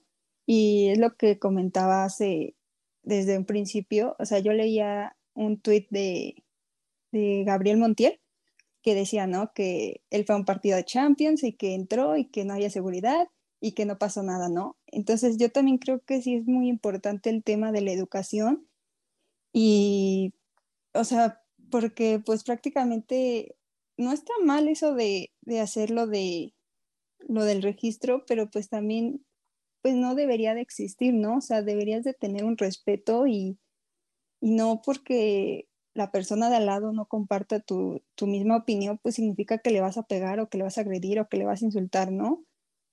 Entonces, eh, no sé, yo sí creo que es más como un tema de educación y pues sí está muy, muy cañón todo. Sí, totalmente. Digo, es que en el mundo ideal sería eso, ¿no? O sea, que, no se necesitara eh, llegar a estos extremos de, salvaguardar, de, prohibir el ingreso de la afición visitante a los estadios. Eh, son muchas cosas que se podrían evitar, pero que tristemente pues están pasando de todas formas y, se tienen que eh, pues eh, atender. Entonces, ahí es algo que esperaremos que la liga reaccione de forma coherente, que los equipos lo hagan y obviamente las autoridades porque también tienen su parte de culpa. O sea, este tema de seguridad pública es algo que le toca a los gobiernos municipales, estatales, federales, del nivel que, que sea, pero, pero es algo que también tiene que atender. Entonces, eh, definitivamente son muchas, muchas cosas que, que nos tocan a todos comenzar a reflexionar y a decir, hay que hacer las cosas diferente, porque si no, esto va a quedar en el olvido. Todas esas personas, si hubo muertos, no hubo muertos, hubo muchos heridos, hubo gente que, va a llegar a su casa eh, este, con, muchos problemas eh, físicos, eh, mentales, o sea, emocionales, y, los que no lleguen, pues no sabemos. Entonces, ¿por qué esperar a que alguien muera para que realmente se tomen cartas en el asunto? Esto, esto tiene que prevenirse con mucho, mucho más tiempo. Bueno, pues vamos a, cerrar este pequeño bloque con, con la gente que nos, nos, acompañó hasta este punto. Muchísimas gracias. Eh, bueno, gracias a todos, Roberto, Evelyn, Lau, Agus, Nidia. Muchísimas gracias por sus aportaciones, por sus puntos de vista. Les agradecemos de verdad. No, al contrario, gracias a ustedes por, por invitarme. La verdad es que saben que para mí es un gustazo platicar con todos ustedes. Y pues nada, Ojalá que, que pronto esto se solucione y que todos hagamos conciencia de lo que realmente pasó y que no se repita ni un 10%. Ojalá que no.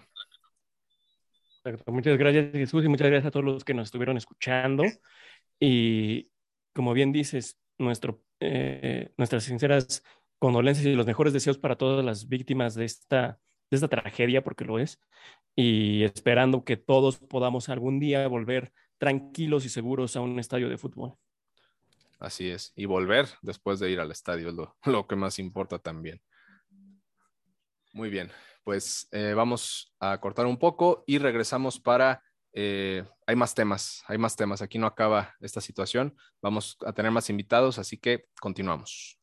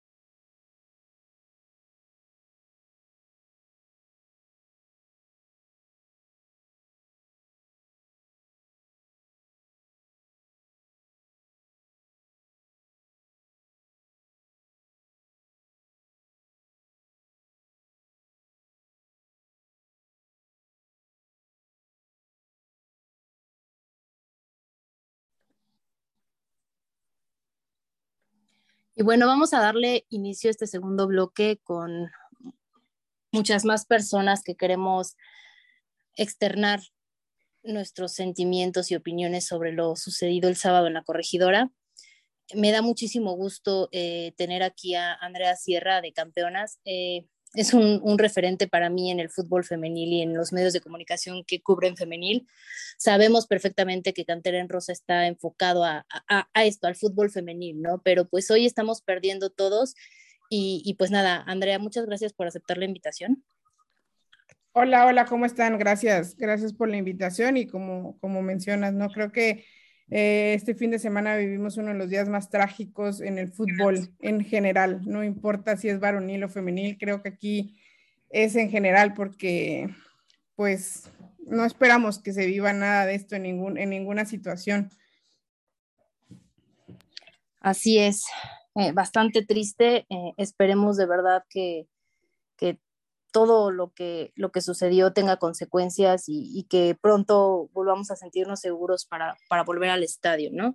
También están aquí eh, Ale Celada, la voz de Cantera en Rosa, y Axel. Eh, ahorita pasamos con ustedes a platicar. Muchas gracias también a los dos porque ellos ya son parte importante y fundamental de, este podcast. Eh, le dejo el micrófono a Jesús para que arranquemos con los temas y no nos alarguemos tanto. Sí, muchas gracias. Eh, bueno, recién platicábamos con, los otros invitados sobre, bueno, lo que ya fue, este, si hay responsables, quiénes pudieron haber sido, qué, debe pasar de aquí hacia adelante, o sea, después de mañana, bueno, después de la reunión entre la liga y los dueños, qué va a pasar, pero ahora quisiéramos este, platicar sobre algo muy importante.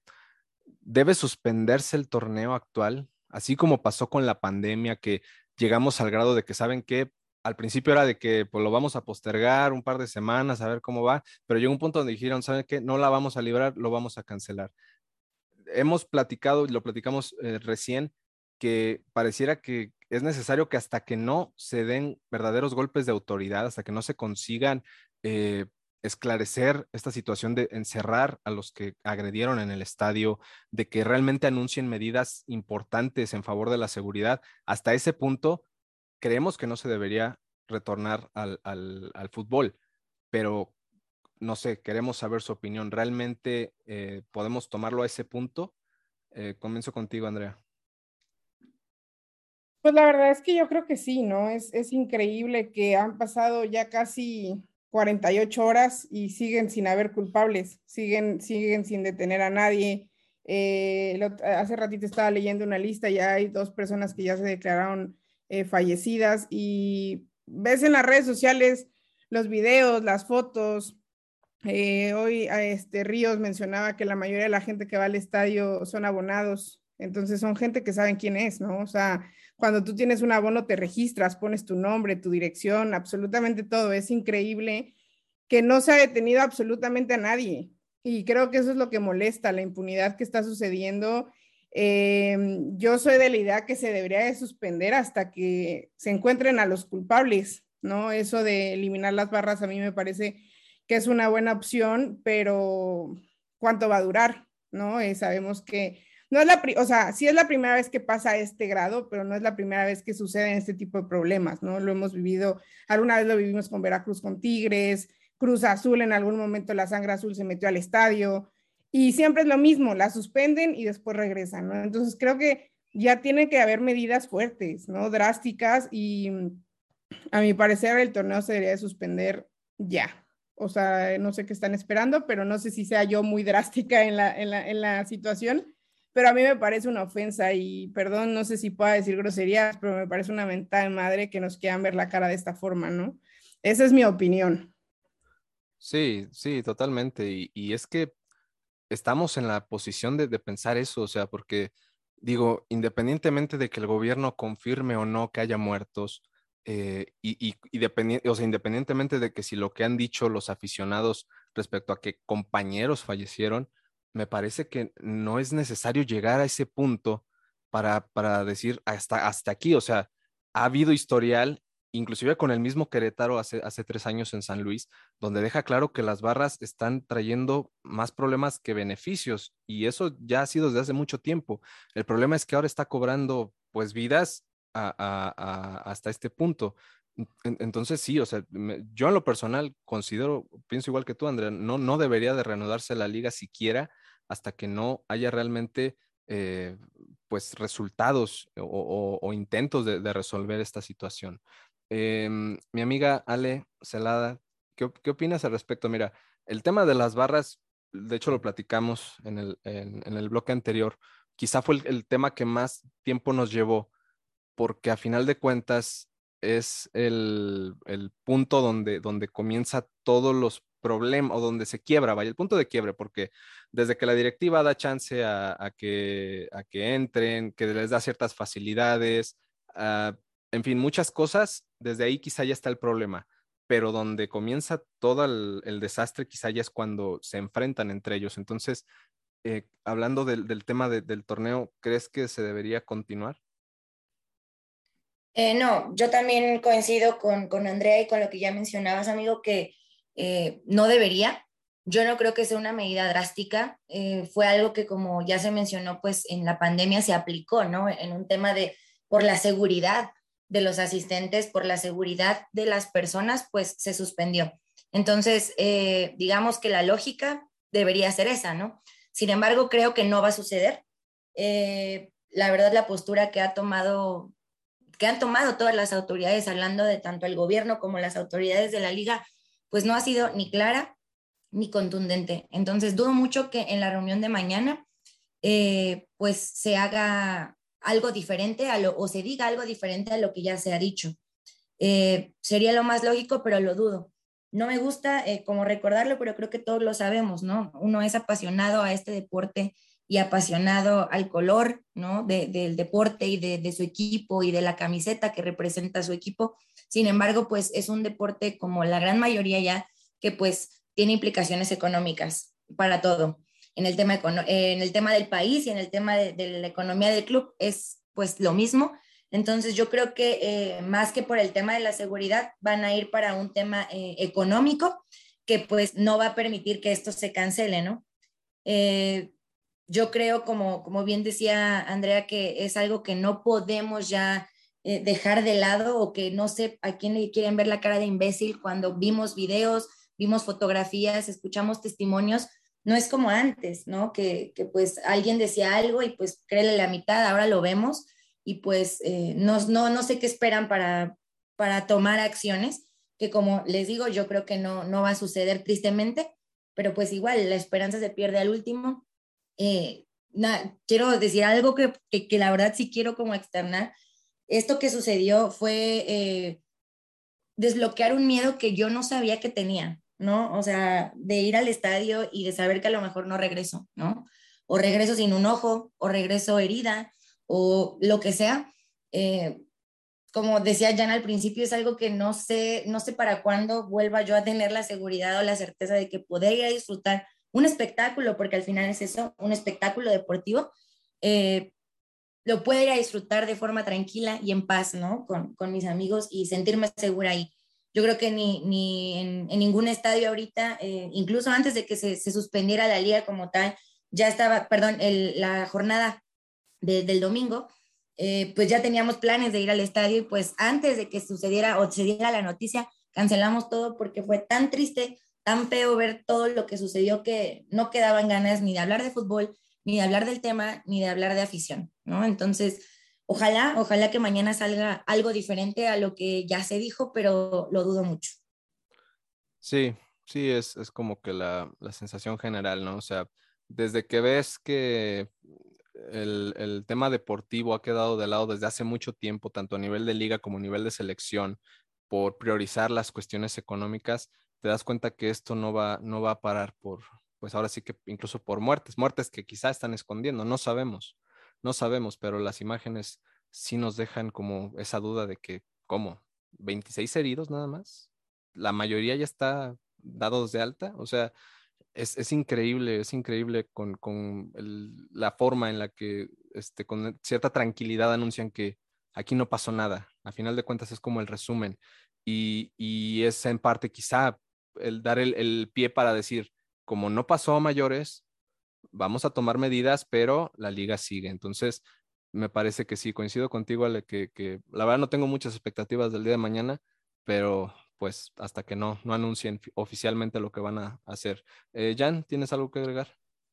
Eh, sí, sobre este tema creo que aunque decidan seguir con su liga y haciendo dinero y que no les importen las vidas de las familias y digo todo este tema tan serio, eh, creo que está mucho en nosotros, ¿no? En los que sí tenemos conciencia sobre este tema y si te está en nuestras manos dejar de consumir Liga MX, eh, aclaro, varonil en estos momentos, eh, lo hagamos.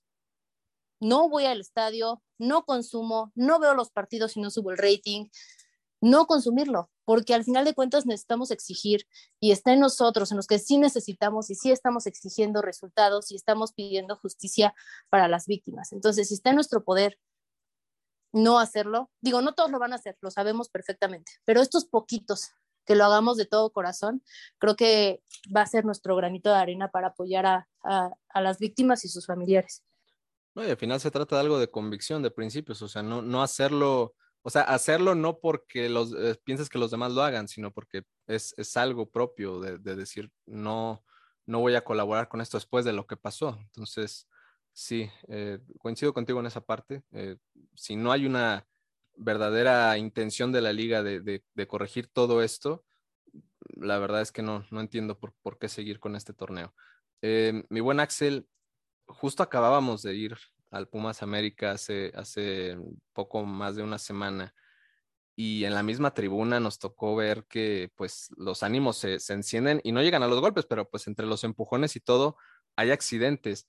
O sea, ya, ya no hablemos ni siquiera de la gente que no es de la porra y que va ok, uno debe ser consciente de que quizá el ambiente es tenso, pero ves que hay, hay eh, mujeres con niños que seguramente son la pareja del, tipo de la barra, que, la, que, los, que los lleva, la, misma o sea, esta, esta misma mujer por convicción lleva a su hijo en brazos y en una caída no sabes lo que va a pasar, o sea, se, golpean en la grada, este, pueden caer mal, o sea, mínimo un esguince o, o, lo peor, o sea, entonces, eh, esta situación definitivamente queda clara que, que, que, se necesita atender de, de forma seria eh, la seguridad en los estadios, porque lo decíamos en el otro bloque, o sea, desde que ya este, vas a un estadio de visita y tú mismo por seguridad te llevas algo encima para no llevar la playera de visitante en la calle o que alguien de, mismo de tu familia te diga, vete con cuidado o que de plano mejor no vayas porque se pone feo,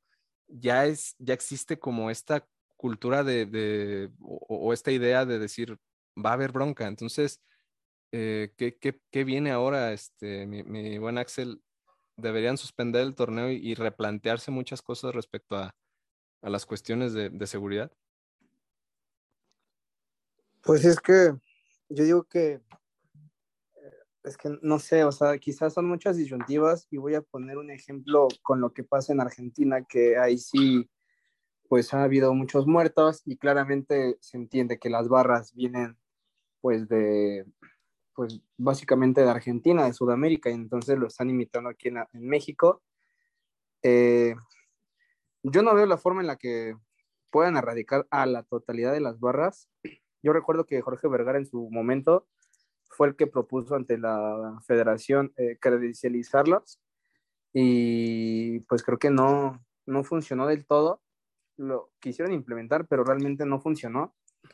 Eh, no sé, no sé qué puedan hacer porque igual es una mafia, pues la barra básicamente, o sea, mm, ahí sí, no sé qué vaya a hacer la federación.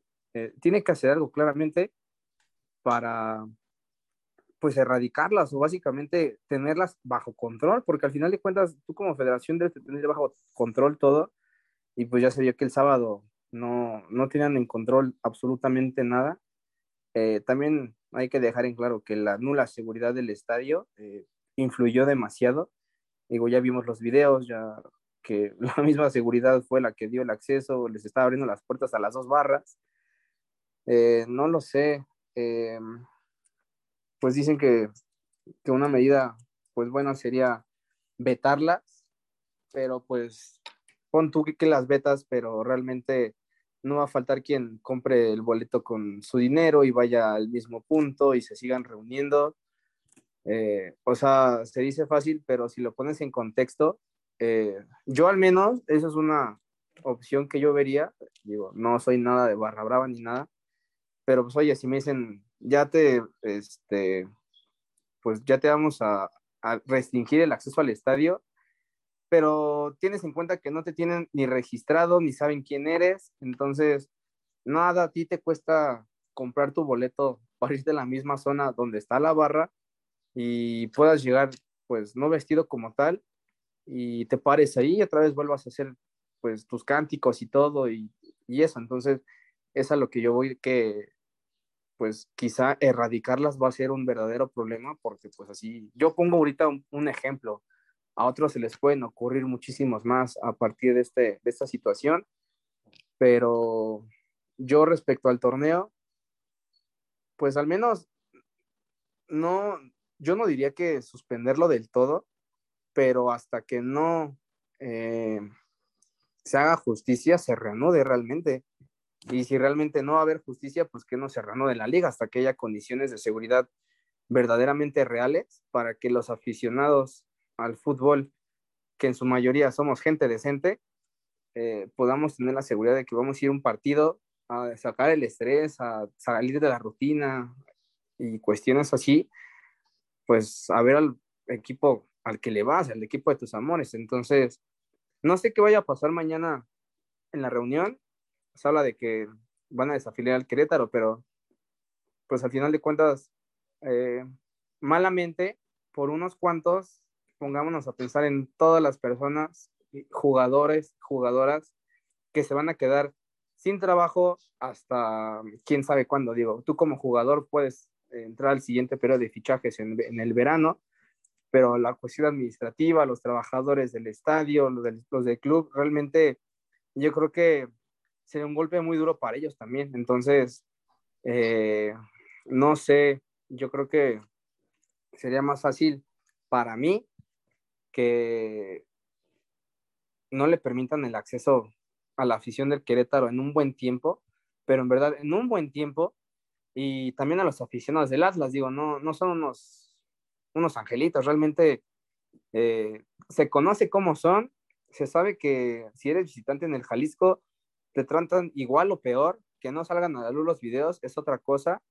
Realmente yo nada más he tenido una experiencia en un clásico tapatío y fui como neutral y sentí miedo, aún así estando con aficionados del Atlas mismo y con aficionados de Chivas, porque íbamos divididos. Entonces, se siente muy tenso el ambiente también allá, se sabe que es de las barras más peligrosas, digo, ahí está la del Atlas, de Pumas, Tigres, Monterrey, este, Querétaro mismo. Eh, se sabe que pues son barras peligrosas, pero también aquí lo que me sorprende es que si había un antecedente entre esas dos barras en el 2010, cuando en ese mismo estadio se agarraron a golpes y, en ese, y bueno, básicamente la barra del Querétaro también se brincó y fueron a agredir a los del Atlas, ¿por qué rayos no había un operativo tan fuerte sabiendo los antecedentes de estos dos equipos y los antecedentes que tenían las barras? Realmente no hay que ser genios. Desde antes ya estaba planeado que se querían encontrar y tanto Atlas y Querétaro, si tú le dices, vamos a encontrarnos y aquí nos damos en la madre, claramente los dos con todo gusto se iban a querer encontrar, pero yo vuelvo a lo mismo, la federación, el estadio y las autoridades municipales y estatales de Querétaro ya tuvieron que haber previsto esta situación porque hasta los mismos aficionados visitantes, ya sea del Atlas, Pumas, no sé, X equipo, te dicen que ese mismo estadio es bien inseguro cuando vas de visita. Entonces, se sabe que los únicos dos accesos para el estadio es por la carretera. Claramente te vas a encontrar a la barra visitante y a la barra local en algún punto, pero aquí es cuestión de estrategia. Entonces, pues no sé qué vaya a pasar mañana. Realmente hay muchos puntos que sí son a desventaja del Querétaro, la verdad, la seguridad. Y yo creo que si lo desafilian, yo no, yo no me quejaría. Realmente yo abogaría, pero por los trabajadores que perciben y vivían del sueldo del equipo. Realmente esos a mí son más lo que me preocupan. Y en esta voy a poner a, las jugadoras de la femenil, sub-17, sub-20 inferiores, que realmente pues les, les pagan pues lo mínimo, lo realmente no es ni para su supervivencia, pero ponte a pensar también en ellos qué es lo que van a hacer. O sea, dicen que la, la garantía que exhiben ante la federación es para pagarle a todos estos, pero pues realmente no se trata de pagarle, sino de ver qué forma tú también los apoyas o ves cómo los puedes, este, pues sí, básicamente apoyar. No sé, hay muchas cosas que tocar, yo creo, pero realmente suspender el torneo, no creo que lo hagan, sinceramente, tan es así que ya señalaron fecha para el día viernes, ya están anunciando en la tele, y en Ticketmaster ya están a la venta casi los boletos del Cruz Azul Pumas. Entonces, no sé, yo creo que no lo van a suspender, pero pues tienen que tomar una decisión bastante drástica la federación, los directivos y el presidente de la federación. No sé qué vayan a hacer, porque así como son de blandengues, no, no sé qué vaya a suceder realmente. Pues no, no sería, la verdad es que no, la verdad todos creo que tenemos esa idea de que no va a pasar nada en el último de los casos, si realmente quisieran dar la impresión de que van a hacer algo, juegos a puerta cerrada. En el peor de los casos, si quisieran seguir con la liga, si no hay seguridad en la tribuna, simplemente no se entra y se, eh, e, ese anillo de seguridad se traslada hasta los afueras del estadio, o sea que no, ni siquiera se pueda juntar la porra afuera de los estadios. Pero bueno, veremos qué, pasa después de la, de la asamblea. Y, bueno, eh, le doy la bienvenida a, un integrante más a, este panel que se sumó ya eh, de, último minuto, pero que igual le damos la, bienvenida. Es Rodrigo López, es aficionado de las Chivas y pues bueno, eh, Rodrigo, hablábamos sobre si crees que después de lo que pasó este fin de semana se deba suspender el torneo o, o qué, o sea, o simplemente lo dejamos pasar como si hubiera sido una situación menor. Hola Jesús, buenas tardes, buenas, tardes a todos. Les agradezco el espacio. Siempre eh, los escucho con mi compañera que tengo a un lado, entonces eh, les felicito por su podcast, por su programa. Muchas gracias. Muy interesante lo que hacen y pues, bueno, qué bueno que siguen mucho a la Premier League. Coincido con Axel que me antecedió. Mm, primer punto, no pienso que vaya a pasar algo porque el fútbol en México es dinero. Desafortunadamente somos un país que no estamos, eh, eh, perdón por la palabra, pero evolucionados para tomar decisiones tan drásticas. No creo que se desarrolle a Querétaro y creo que no sería la medida esencial porque deja sin trabajo mucha gente, ¿no? O sea, nosotros vemos 22 futbolistas, 11 en la cancha nada más, pero detrás de ellos están los maleteros, todos los utileros, el personal de limpieza, personal de comida, nutriólogos, etcétera, ¿no? Gente profesional que ha decidido eh, invertir su tiempo y su espacio, pues para servir al fútbol y al deporte. Y pues bueno, también vienen todas las partes básicas, las inferiores, eh, los niños que ven al fútbol. Entonces afecta mucho el tema de desafiliar a un equipo. Eh, yo creo que deberían sí suspender un par de, de jornadas, no importando qué afectaciones económicas existan, hasta que tengan una, pues, coalición, ya metiéndome aquí un poquito en temas eh, más políticos con los gobiernos. ¿Qué puede pasar? Pues simplemente brindar la seguridad a los estadios para que las familias puedan asistir sin mayor tema, ¿no?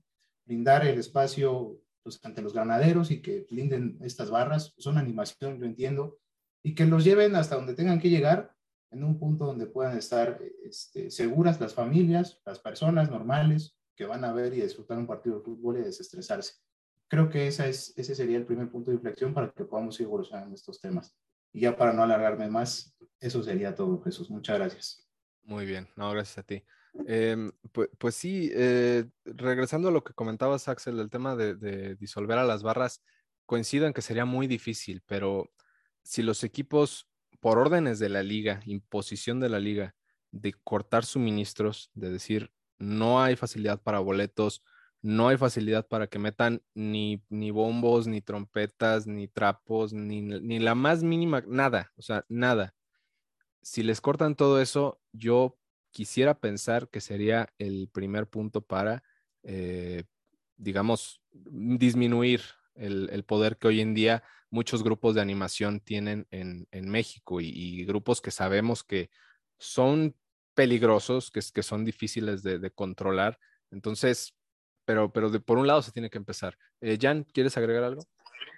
Ese tema de los bombos y trapos y todo eso ya se habían erradicado. Hace unos años ya no estaban este, permitidos y tiene unos cuantos años que otra vez eh, las barras locales lo, los este, incluyeron, pero según yo hace unos años ya los habían erradicado. Digo, ya como barra visitante no puedes llevar nada.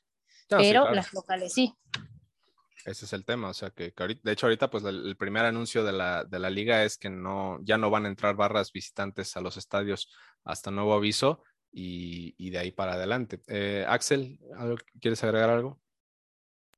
Sí, de hecho, lo, bueno, eh, pocos acordarán que en el 2009, creo, 2008, eh, fue cuando hubo también una bronca por unos se les dice afanar trapos, que es básicamente robar a la otra barra los trapos, y desde ahí la, la federación los prohibió en partidos de la liga, vaya, porque si se ven trapos es en el torneo internacional que puede ser, no sé, la, Coca, la CONCACAF, la CONCA Champions, este, la Libertadores, Sudamericana en ese entonces, que se podían meter trapos, pero hasta donde yo tengo entendido siguen prohibidos. Tan es así que las directivas de las diferentes equipos no están eh, accediendo a pagar las multas por el ingreso de trapos, que creo que son como 150 mil pesos de multa, más o menos, o no sé, digo, si es una cantidad, pues tú pon que no le duele al equipo, pero sí es una multa que le imponen al equipo eh, por meter esos trapos, entonces ahí es cuando la, la, la directiva dice, pues sabes que yo por qué tengo que pagar pues tus una multa por unos trapos que al final de cuentas, pues yo no le veo sentido, no sé, digo, por, podrá verse bonito el estadio y todo, pero al final de cuentas, si se sigue eh, esa regla de no meter trapos, pues esa fue la primera, eh, pues prohibición a las barras y ya vimos que pues no sirvió de nada, porque al final de cuentas tú ves a los trapos en, a las afueras del estadio, los siguen llevando, cosas así, pero pues no sé, realmente, pues así que digas que pasó algo diferente, yo hasta ahorita no, no lo creo. Sí, bueno, eh, en, eso, de hecho sí, los, los trapos ya es, es, menos común verlos como era antes, pero lo de los bombos y todo eso sigue siendo algo normal, por lo menos para la porra, para la porra local. Entonces, es algo que se, también se tendría que empezar a pensar en, en erradicar. Eh, a ver, Andrea, creo que no entendí. Eh, ¿Quieres este, aportar algo a esto último o, o levantaste la mano por error?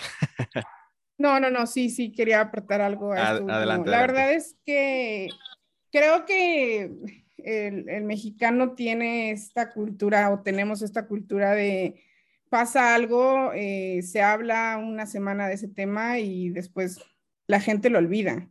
Y el tema de los trapos es, pasó exactamente lo mismo. O sea, al inicio había problemas, se eliminó y a los dos años volvieron otra vez, ¿no? Entonces, siento yo que mm, eso va a pasar en esta situación o sea, va a volver a pasar si nosotros volvemos a tener esa misma cultura de olvidar lo que sucede, ¿no? O sea, eh, a mí no me parece correcto, o sea, si quieres ir a apoyar a tu equipo con trapos y todo está bien, pero ya sabemos que existen este tipo de personas eh, que me gustaría decir que no tienen educación, en que no entienden eh, que los trapos son para alentar, no para agarrarte a golpes con la gente. O abarcarlos o este tipo de cosas. Y la liga creo que se aprovecha de eso. La liga, y es lo que yo comentaba hace ratito en un tweet, que decía, yo no creo que la opción sea desafiliar a Querétaro. Obviamente sería la más fácil porque la gente va a decir, ah, no, si tomaron una decisión bien fuerte y ya pasó y se les va a aplaudir entre comillas y todo, pero ¿qué va a pasar después? O sea, en dos años que la gente medio olvide esto porque es parte de nuestra cultura olvidar las situaciones va a volver a pasar algo similar. Se les va a empezar a dar otra vez ese tipo de permisos que, bueno, está bien, en este partido vas a poderlo meter, bueno, en este partido tal, bueno, está bien, ya vamos a ver si se pueden comportar y vamos a meter al 20% de aficionados de visita. Entonces, ese es el problema, o sea, que poco a poco olvidamos y entonces vuelve a volver permisivo para volver a generar dinero. Y, y ese creo que yo, ese creo yo que es el mayor problema de todo. Sí, sí, eh, coincido en esa parte. Y aparte, o sea, hablamos de que, ok, van, van a sancionar a Querétaro, lo van a desafiliar, pero eso que aplique como castigo, no como solución para, para esto, porque, y aparte también tienes este tema, ok, desafilias a Querétaro, lo mandas a la expansión, lo desapareces. El día de mañana, que en un partido de los Pumas, que en un partido de la América, la porra haga algo similar a esto, que los van a desaparecer, los van a mandar a, a Liga de Expansión, a un equipo como, como estos, o sea, va, va, a aplicar la misma vara y cuando no lo hagan, ¿qué va a pasar? Van a venir los reclamos. Entonces, es ahí donde no va a haber coherencia. Entonces, no, no es la solución desaparecer cada que hay un, una de estas trifulcas, no, simplemente no se va a dar. Eh, amiga Ale, ¿quieres agregar algo? Sí, nada más como complementando lo que mencionas, amigo, que pues es cierto, ¿no? Esto que pasó el fin de semana lo vimos por televisión, o sea, inició el pleito cuando estaba el partido en el minuto 61, algo así, se paró al 63 porque el pleito sucedió justo a la hora del partido, pero esto pasa siempre y pasa cada, eh, cada partido. Tú, Axel, eh, incluso Jan, lo vimos en hace 15 días en la América Pumas, ¿no? Eh, lo que pasó, cómo nos aventaron, cómo cayó la gente, o sea, gracias a Dios no hubo mm, alguien lesionado de gravedad, no se empezaron a, golpear entre ellos, pero eso pasa siempre. Y no solo en la barra de Pumas, en la barra del América, en las Chivas, en el Cruz Azul, en Atlas, en todas. Entonces, como dices, yo también creo que básicamente no es la, la solución desafiliar al Querétaro, porque otro paréntesis ahí, pues no sabemos ni siquiera si fueron aficionados, ¿verdad? Eh, esa es la suposición, traían una playera que que pues era de un equipo que estaba jugando en ese momento y que pues por eso se cree que sí. Hay muchas veces que ni siquiera van a eso. ¿Cuántas personas de la barra ven el juego realmente? Van a, todo menos a eso, ¿no? A, alentar, entre comillas, al equipo que pues no veo que, tenga algún beneficio o, repercusión positiva. Eh, si se jugara puerta, se jugó ya puerta cerrada muchas veces, mucho tiempo con la pandemia, pues no creo que tenga algo pues como un valor agregado, ¿no? Entonces, estoy de acuerdo que no se debe de, desafiliar eh, o que no sería la solución y que pues deberían de tomarse medidas como las que ya mencionaba el Jan, Axel y, todos aquí, que pues el tema de las barras, el apoyo que se les da y, las facilidades que tienen hacen que esto siga sucediendo, ¿no? Entonces, yo me iría como, como bien lo comentan todos, por algo más, más así, directamente relacionado al tema de la, de la afición, no tanto por el tema del club, porque esto pues pasa siempre y en todos los, en todos los estadios. Sí, totalmente de acuerdo. Y digo, el caso de Querétaro ya se, ya se ha visto, de hecho no sería la primera vez que lo desafilien, fue en 2004, ya lo platicamos hace ratito en el otro bloque que por cuestiones ahí de supuestos nexos de la directiva con el crimen organizado, desapareció el Querétaro, desapareció el Irapuato y de 20 pasamos a 18 equipos. Así que vamos a ver qué, pasa en este tema. Bueno, eh, Jan, ¿quieres agregar algo al respecto? Sí, eh, este tema de, de lo de gallos y de que de lo que decía Ale, ¿no? De que los principales culpables son la afición. Sí, pero sí siento que no, no la desafiliación, eso ya lo hablamos en el primer bloque, no, no creo que sea necesario llegar a ese grado por lo mismo, ¿no? Por las mismas razones que están diciendo todos. Las personas que son buenas y que perderían muchísimo, ¿no? Hablando de su trabajo. Entonces, creo que, que Querétaro sí tiene que pagar por este tema de la seguridad, por todo lo que se especula o porque pareciera que fue planeado y lo permitieron. No sabemos, no vamos a saber qué pasó, no vamos a entender porque no nos han como lo decía Andrea, no nos han informado como tal. Eh, tantas horas ya eh, y, no sabemos qué sucedió como tal, pero sí siento que, que Gallos necesita un castigo ejemplar y claro, obviamente la afición también. Sí, bueno, y este equipo, pensar que hace unos cuantos años bajo el, la dirección de, bueno, de Grupo Imagen como empresa, eh, hizo cosas importantes, llegó incluso a una final, fue campeón de Copa, y, ahora en esta nueva directiva, pues los problemas siguen y siguen. Pero bueno, vamos a, dejar un poquito a los gallos, ya veremos qué suerte les toca. Y en el tema final en el que quiero referirme es, ¿qué nos toca a nosotros como aficionados aportar para que mejore la seguridad en los estadios? Porque lo digo, no lo escucharon ustedes, pero lo platicábamos antes.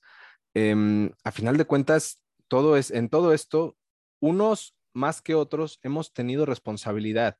¿Por qué? Porque, pues, a final de cuentas, a la barra siempre se le ha visto como esa, esa parte, eh, no sé, de idealizarla, de romantizarla, de decir, ah, este, los cánticos, uno se lo sabe y, y, va a la tribuna y los, y los corea, este, incluso los que son obviamente alusivos al rival y a insultarlo y todo. O sea, todo eso, a final de cuentas, uno si no apoya, por lo menos me parece que lo normaliza o lo ha normalizado en todos estos años. Habrá excepciones, sí.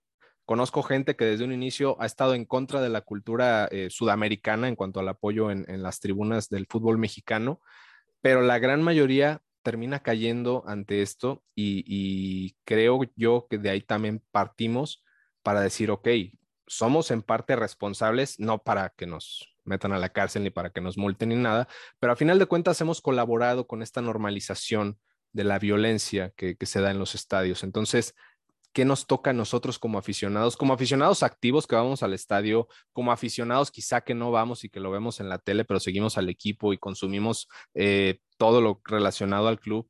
¿Qué, nos toca? Entonces, eh, Andrea, comienzo contigo. Eh, no sé, creo que es, es eh, como dices, ¿no? Creo que nos hemos vuelto muy permisivos en muchas cosas, ¿no? Creo, creo que hemos crecido en una cultura de violencia dentro del fútbol. O sea, creo que ha sido algo normal. Yo me acuerdo que cuando era chiquita había guerras campales entre Chivas de América y era si no terminan peleados, entonces no hay pasión en el juego. Y crecí con esa idea, ¿no? Pero no porque crecí con esa idea quiere decir que esté de acuerdo con la idea. ¿no? Creo que el fútbol es un deporte, alguien mencionaba que es espectáculo y, perder de vista eso creo que nos hace mucho daño como, como sociedad. Eh, la violencia eh, no está bien ni física, ni emocional, ni, ah, ni mentalmente en ninguna de las presentaciones que pueda existir la violencia, pero creo que nosotros como aficionados debemos de empezar a poner ese ejemplo, ¿no? Eh, tal vez muchas veces dicen, ah, pero nada más porque tú cambias no quiere decir que va a cambiar la gente. Pues no, pero tal vez si yo hago un cambio, alguien va a decir, ah, no, pues ese cambio está bien y empieza a hacer el cambio también junto conmigo, ¿no? Em, tiene razón, mucha gente dice que las, que las barras o que la porra le pone como una, un sazón diferente al partido, eh, pero ¿hasta qué grado? está divertido, puede ser em, importante ponerle ese sazón al partido, ¿no? al grado de insultar al, equipo rival. Eh, a mí varias veces, alguna vez que llegué a ir a, algún partido varonil, ni siquiera vas ya con ganas, ya ni siquiera vas segura porque ya no sabes, como decían, ya ni siquiera sabes si te van a atacar porque traes la playera del equipo rival. Hace unos días yo publicaba un tweet en donde decía que por primera vez iba a ir a CEU eh, y que, me recomendaban. Y la cantidad de tweets que me llegaron sobre que no te vayan a saltar, que no te vayan a hacer esto, que no te, o sea, yo lo leo y me da miedo, ¿sabes? De que, ah, ok, mucha gente me está diciendo que va a pasar eso. Y eso es lo que está mal. O sea, que, que la gente ya lo normalice, que ya lo vea como, como casual, ¿no? Digo, eso no solamente en CEU, pasa en el Azteca, pasa en el Uni, pasa en el BBVA, pero eso es lo que está mal. Es, está mal que, que, que, nosotros permitamos ese tipo de cosas y no, y no sé cómo hacer que sea un cambio. Lo único que sé es que si yo cambio y intento, o tal vez el mensaje que nosotros estemos dando, los medios estemos dando, porque también creo que es bien importante mencionar que hay periodistas que se dedican a incendiar a la afición que se dedican a, que este tipo de cosas empiece a, pasar y que se traspase a la cancha, que se traspase a las gradas. En redes sociales la cantidad de hate desmedido que existe es increíble. Entonces creo que mientras nosotros nos dediquemos a dar estos mensajes de, pues en pocas palabras, aunque suene hippie de amor y paz, creo que poco a poco podemos empezar a dar conciencia de que la violencia no está bien ni en el fútbol ni en, en ninguna parte. Sí, y que, incluso, es que bueno, lo platicamos también, perdón, hace rato, eh, la normalización general de la violencia en México, o sea, no solamente hablamos de fútbol, hablamos en cualquier parte y con las redes sociales más. Ya detrás de, un, de una cuenta de Twitter, de Facebook, sientes como, bueno, personas sienten la libertad de, generar este odio, de insultar, de agredir y todo. Entonces eso se traslada también a otros lados. Entonces me parece que desde ahí también estamos partiendo con, con, esta problemática. Pero hablando de la seguridad en el, en el estadio, pues no sé, o sea, es que yo leía a un, a un columnista que habló de este tema de específicamente de, de CEU, de cómo antes, cuando él era niño y fue en sus primeros años a CEU, lo recordaba de una forma. Los, los, las porras hasta inocentes, si las podemos ver ahora en estos tiempos, que, que incluso en esa, en esa inocencia existían como pues mentadas de madre y, cosas, pero que, que, no pasaban de ser parte del juego, o sea, que, que se podían entender como la rivalidad que, existe en el campo y, y que después vuelve donde ya ahora están las barras, donde ahora ya son cantos argentinos, donde, donde ya este, la, porra va solamente a beber y, y, lo último que hace es ver el partido. O sea, entonces este, cambio lo, se vivió y, fue muy claro, fue muy marcado cuando, cuando llega este, esta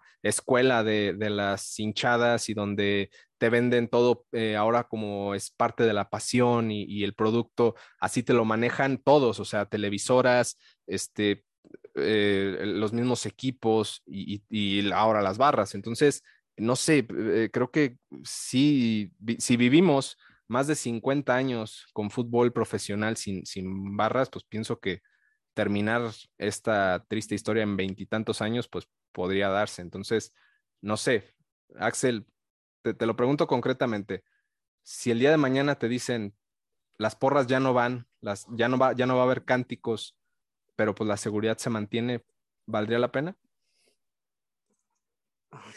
es que no sé.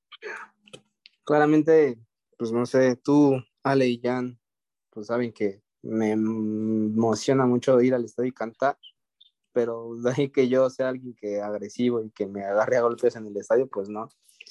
Eh, no, pero, pero, pero, es que, pero es que a final de cuentas es esto, o sea, o lo tienes todo o no tienes nada, pareciera esa la, la situación, ¿no? O sea, hay cosas padres de la barra, lo admito yo también, pero también tienes que pagar por eso, entonces, este, ese es el punto.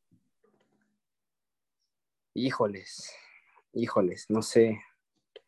Déjame seguir pensando en la respuesta, porque sí, sí. Al menos ahorita, para mí, si me dices, ¿sabes qué? Te diría, no, no quites, o sea, pues, que sigan cantando o así, pero credencialízalos, ubícalos, ponles cámara de seguridad, ponles acceso con huella digital, no sé. pero pues así que digas que el estadio, o sea, no sé, yo digo que un estadio callado en silencio, o sea, pues se ve, se escucha triste, ¿no? O sea, vas al estadio a gritar, a desestresarte, para gritar, pues si no, empezar a agredir claramente, pero no sé, a mí sí me costaría trabajo ahorita esa cuestión. Claro, claro. A ver, te, doy chance para que lo pienses. Amiga Ale, ¿qué quieres agregar a esto? Bueno, tu opinión también al respecto. Sí, claro. Este, pues yo la verdad es que contestaría que sí. O sea, no por el simple hecho de que, eh, pues no estés, digamos, yo estoy hablando desde la perspectiva de que, pues aquí de los que estamos en el Zoom, el 90% me ha visto en, eh, en pebetero, ¿no? Eh, estando con, con la Rebel, no siendo parte, aclaro, por la misma razón que ya comentó Axel, ¿no? De ir a mentar madres, de, de, gritar, de cantar, de alentar a mi equipo, de sentir emoción, etcétera. Pero no por eso yo soy la que empieza una, una pelea no por eso si veo a un aficionado contrario fuera del estadio lo voy a madrear o le voy a pedir que se quite su playera o le voy a, eh, le voy a aventar cosas, o sea, no, no lo hago. Eh, hay que entender pues perfectamente hasta dónde va o de qué va la pasión hacia un equipo. Eh, creo que es ahí donde pues se falla y yo creo que la base de todo esto es educación. Y tristemente ahí no podemos hacer pues gran cosa, ¿no? Yo puedo ver un partido al lado de, de, personas que no son de mi equipo y no tengo ningún problema y pues va en el juego de que hay tu equipo malo y ese güey y, esto y el otro, pero va de hasta ahí, ¿no? Entonces, si tú me dijeras, oye, que quiten las barras y que puedas ir con toda la seguridad al estadio, jalo. O sea, no tendría ningún, eh, ningún problema o ningún inconveniente en ese tema porque yo he estado en otros lados en, en no únicamente en eh, con la barra. Y he estado en, Palomar, por ejemplo, ahí también grita la gente, ¿no? Y son familias y está, está padrísimo y pues muchas veces no hay pleito, no dudo que de repente haya algo, pero bueno, es, es mínimo. Eh, he estado en, en cabecera y en cabecera yo estoy cantando solita y no me importa, ¿no? Y no pasa nada. O sea, el punto es que pues vas a un espectáculo, como ya lo mencionamos, ¿no? Y pues no está padre. Yo antes, o sea, antes de esto, sí decía, ay, mi mamá exagera, ¿no? Avísame cuando llegues, avísame cuando te salgas y con quién vas y te están viendo y te van a cuidar y va esto. Yo lo consideraba algo muy exagerado. Ahora veo que es básicamente, o entiendo básicamente el por qué, ¿no? De que, de que esto, esto ocurriera, porque era mi mamá, era mi papá, era mi hermano, era mi novio, era todo mundo, ¿no? Y, y el miedo de que yo, además todavía de que pues soy mujer, ¿no? Y no tengo la misma fuerza que ellos, eh, ni tengo las mismas condiciones físicas que ellos, no puedo defenderme yo solita, ¿verdad? Si hay un pleito, si algo pasa y así. Entonces, respondiendo a la pregunta y para no alargarme más, sí, yo creo que sería algo bueno, no creo que sería eh, fácil, como, como lo mencionaba Axel, tal vez de poner cámaras, identificarlos. Eso ya está, Andrea lo comentaba hace rato, ¿no? En, cierta manera, si tú eres abonado, el, el, club sabe exactamente tus datos, sabe tu nombre, tienes que, que poner una identificación, sabe todo. Entonces, que ahorita a estas alturas no haya ninguno de esos pseudoaficionados detenido de lo que pasó en, en, en, Querétaro, pues es, este, es tonto de pensarlo. Entonces, sí, yo creo que la, la mejor opción sería esa, eh, o al menos eh, detenerlo un, un, rato para, pues, no sé, por ahí dicen, ¿no? Crear ese como calambrito, eh, a cerrar puertas 100% o solamente algunas zonas, quitar la zona eh, de la barra, también la visitante, pues ya ahora sí que aventar ah, todas las opciones para que pues esto empiece a funcionar, porque eh, igual y lo abren, pero como decía, ya no consumimos, no vamos, y pues aún así esto no va a seguir, no va a seguir jalando, ¿no? En el tema económico, que fue lo que ya, ya platicamos. Sí, sí, desde luego, pero pues ahí ya entramos a un punto de que, que, vale más la seguridad o el, o el, tema económico. Entonces ahí sí considero que, que, es algo que se tiene que replantear en toda la liga en general. Eh, Rodrigo, eh, pues de hecho lo comentaba Axel, que, bueno, Chivas, te lo digo porque eres aficionado del equipo, eh, en algún momento Jorge Vergara intentó, él por su cuenta, deslindarse de todas las barras que existieran del, del, equipo Guadalajara, les, les cortó los suministros y pues pareciera que funcionó por un tiempo. Hoy en día no estoy seguro si tengo, tengo, entendido que existen grupos de animación dentro del estadio, pero, pero ¿qué piensas tú que, que como aficionado en lo individual se puede hacer para, para mejorar la, pues, la seguridad en, en, los estadios? Sí, Jesús, gracias. Fíjate que ese movimiento que hizo Jorge Vergara, eh, ustedes mejor que nadie conocen que todas las barras tienen acceso, facilidad de acceso a los boletos, a los jerseys, a los trapos, a lugares que ellos decían, ¿no? A los viajes, les dan facilidades para este, trasladarse en autobús, en avión, si son internacionales, porque así sucedía, ¿no? Entonces, cuando empieza a, existir un conato de bronca entre las mismas barras, Jorge Vergara decide cortar de tajo todos esos suministros.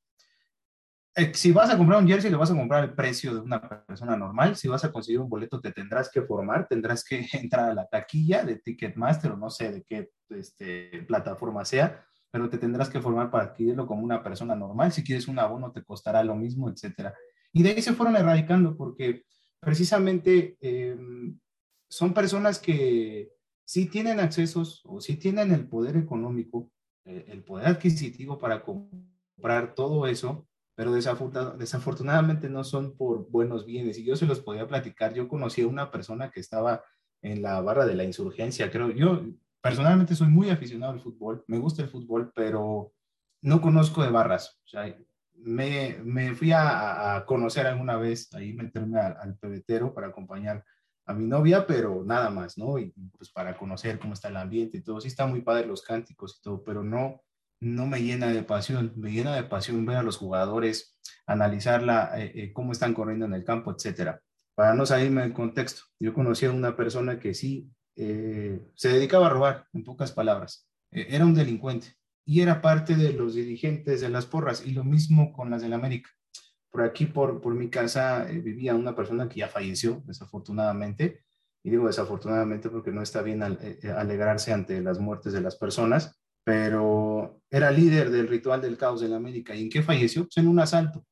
Entonces, eh, lo que decidió Jorge Vergara fue erradicar esas personas y yo no generalizo, no, no me gusta eh, tener esa perspectiva que todos son iguales, ¿no? Porque hay personas que van, disfrutan cantar, Axel lo decía, disfruta cantar, alentar a su equipo y es su forma de alentar al equipo, pero fuera de la violencia. ¿Qué sucedió también? Eh, por ahí Andrea comentaba el tema de las porras, ¿no? Si ustedes han asistido a un Pumas Politécnico, eh, partidos de fútbol, de un lado están los del Politécnico y del otro los de Pumas, y son la mayoría familias. Antes, hace 10, 15 años, existían los porros, ¿no? Y los porros eran los que se agarraban a trancazos, pero hoy en día ya no hay, ya no hay esos movimientos estudiantiles que, eh, eh, grupos porriles, que se dedicaban a crear disturbios y a pegarle a la gente, y porque el otro era de, de la UNAM y porque el otro del Politécnico, no. Un día los invito a que vayan a un partido de Pumas Politécnico y griten el Goya o griten el vuelo de la institución que sea, no pasa nada. Y vivan esa pasión y saliendo del estadio se encuentran con familias, se encuentran con personas del Politécnico y es más, a mí me ha tocado que yo como pues, llevo mi, mi, playa del Politécnico y me dejan estacionarme en, este, en cualquier parte de, de los campus de la universidad, de ciudad universitaria, y no pasa nada. Y caminas con una seguridad normal. Hay policías, sí, porque pues cuidan a estos inadaptados sociales, porque eso es lo que son inadaptados sociales, pero ya están erradicados. Entonces, creo que esa es parte de la fórmula, que las directivas digan, no te doy facilidades, ¿quieres un boleto? Pues tendrás que formarte para que pues, lo puedas obtener como todos los demás. ¿Quieres un jersey? Tendrás que comprarlo. ¿Quieres viajar? Pagarás tu viaje no, no te voy a dar facilidades ni mucho menos. ¿Por qué? Porque así se empieza a crear esa conciencia de, ah, yo estoy respaldado, no me interesa y empiezo a meter gente y empiezo a meter gente. Y entre más gente metan, mayores beneficios para ellos. Y eso es lo que sucede. Entonces, sí, tener la conciencia primero de las directivas, decir, basta, hasta aquí, no va a haber facilidades para nadie, para ningún grupo.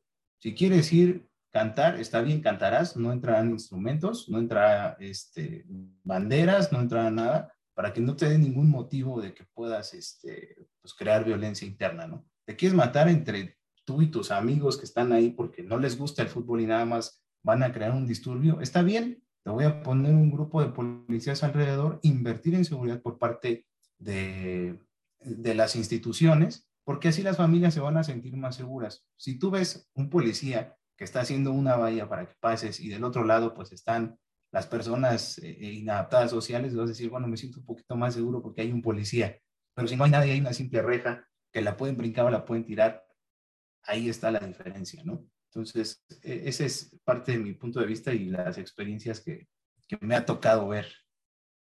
Claro. Y, y sí, o sea, coincidimos en, en, en varios puntos, ¿no? De que, pues, es que, a ver, existen cosas buenas de las barras, lo vamos a decir siempre, pero el precio se está volviendo cada vez más alto de sostener. Para, para el resto de la afición que no forma parte de una barra, para las directivas, para los mismos jugadores que tengan que sufrir las pues extorsiones o, las este, eh, este intento de, amenazas por parte de los aficionados que se sienten con esa eh, pues no sé, con ese poder de, exigirle como si este, fueran ellos quienes les pagan el sueldo, que quizá de una u otra forma la afición lo hace, pero no a ese grado. Entonces, creo yo que, es una parte y, pues como aficionado individual me parece que es muy importante eso, ¿no? Tratar de, de entender que es una rivalidad deportiva, de que el que está al lado apoyando al otro equipo pues sí es un rival, pero no es mi enemigo, no, no, no tengo yo un pleito casado con él, no es una guerra que, se tenga que ganar.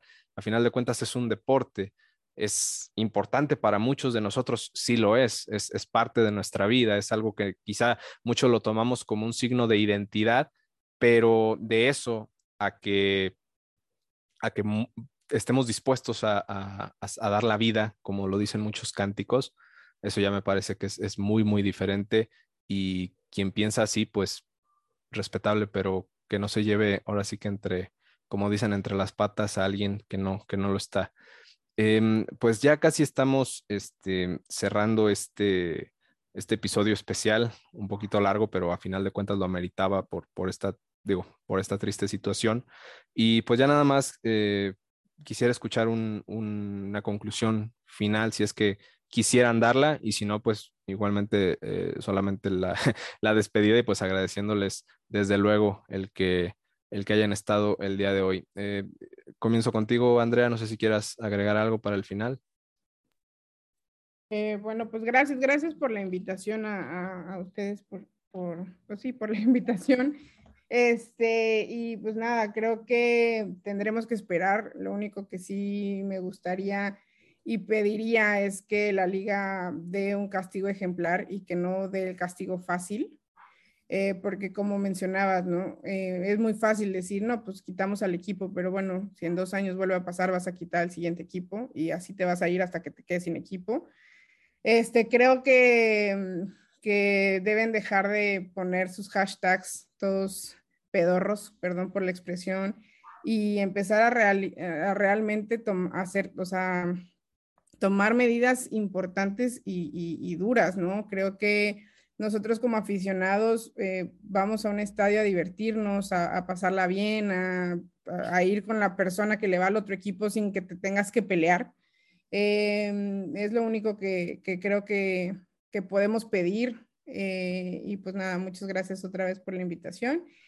Y a ver qué sucede. Esperemos que sea, que sea lo, lo correcto y lo más lo más sensato posible y también que el, aficionado, que la verdad es que sí creo que somos más los buenos que los malos, aunque a veces pareciera que no.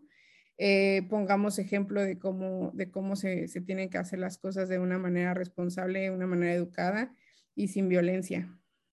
Totalmente de acuerdo, Andrea. Muchísimas gracias. Y pues bueno, invitarlos a que sigan el espacio de Campeonas MX, donde pues le dan todo el seguimiento a la liga femenil. Eh, Jan, ¿Quieres agregar algo? Sí, antes de que escuchemos las demás conclusiones, quisiera hacer un pequeñito espacio y hablar con Ale y con Andrea. Eh, es el Día de la Mujer y estamos viviendo esto y nosotras aparte tenemos nuestra lucha. Ya lo platiqué también hace ratito con las otras invitadas y obviamente las quiero escuchar a ustedes de, de lo que han pasado como mujer en el deporte, ¿no? Desde que tú no sabes porque eres mujer. ¿Qué vas a saber tú de fútbol? O en mi caso, a mí me lo dicen todos los días, ¿qué vas a saber tú de fútbol americano? En fin, ¿no? Eh, eso es lo mínimo. Hasta lo que se vio de, la chica esta que salvaron dándole un niño su playera y ahora la están insultando. ¿Quién de nosotras no hemos vivido insultos en redes sociales, bullying en redes sociales? Eh, si queremos alzar la voz y decir que alguien nos está acosando o queremos eh, pues demostrar lo que vivimos, terminamos nosotras siendo atacadas, ¿no? Entonces, si quieres, primero contigo, Andrea, y después paso con Ale para que me platiquen un poquito de su lucha como mujeres en este, en este medio. Gracias, Jan. Pues la verdad es que sí, es un tema también delicado. Eh, creo que mm, como mujeres siempre tenemos que, comprobar que sabemos, ¿no? Creo que es, es, un tema que a mí la verdad me duele mucho. Desde que yo empecé en esto siempre era, no, tú no puedes estar aquí porque no eres mujer, eh, porque, ah, eres mujer, no sabes qué vas a saber. A ver cuántos goles ha metido Messi en la temporada 2012 eh, y ese tipo de cosas me, me, parecen chistosas, o sea, con preguntas eh, tontas me vas a comprobar si sé o no sé, eh, se me, me, parece un poco absurdo.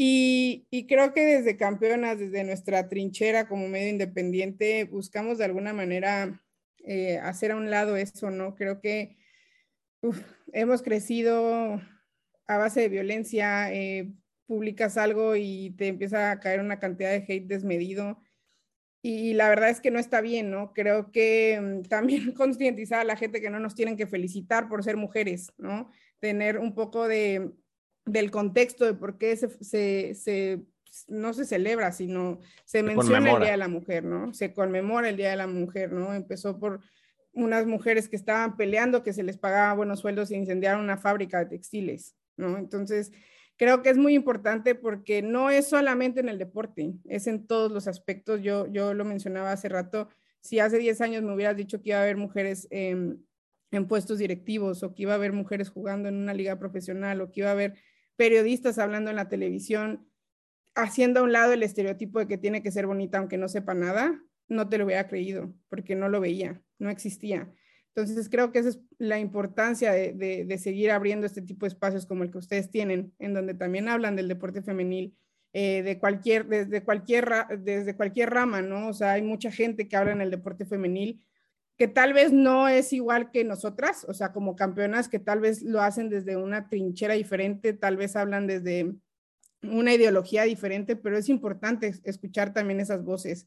No porque no estés de acuerdo quiere decir que eh, la otra persona está en lo incorrecto, ¿no? Creo que en esta vida siempre tiene que existir un diálogo y creo que hay una falta de cultura tremenda en el diálogo en México, en el mundo en general y el hecho de que tú pelees por igualdad no quiere decir que tengas que hacer menos a un hombre o que mucha gente empieza con su machismo tóxico, es simplemente te estoy pidiendo que me den lo mismo que a ti te dan, no te estoy pidiendo ni más ni menos, ¿no? Entonces, creo que tenemos que abrir un poco más la mente como sociedad.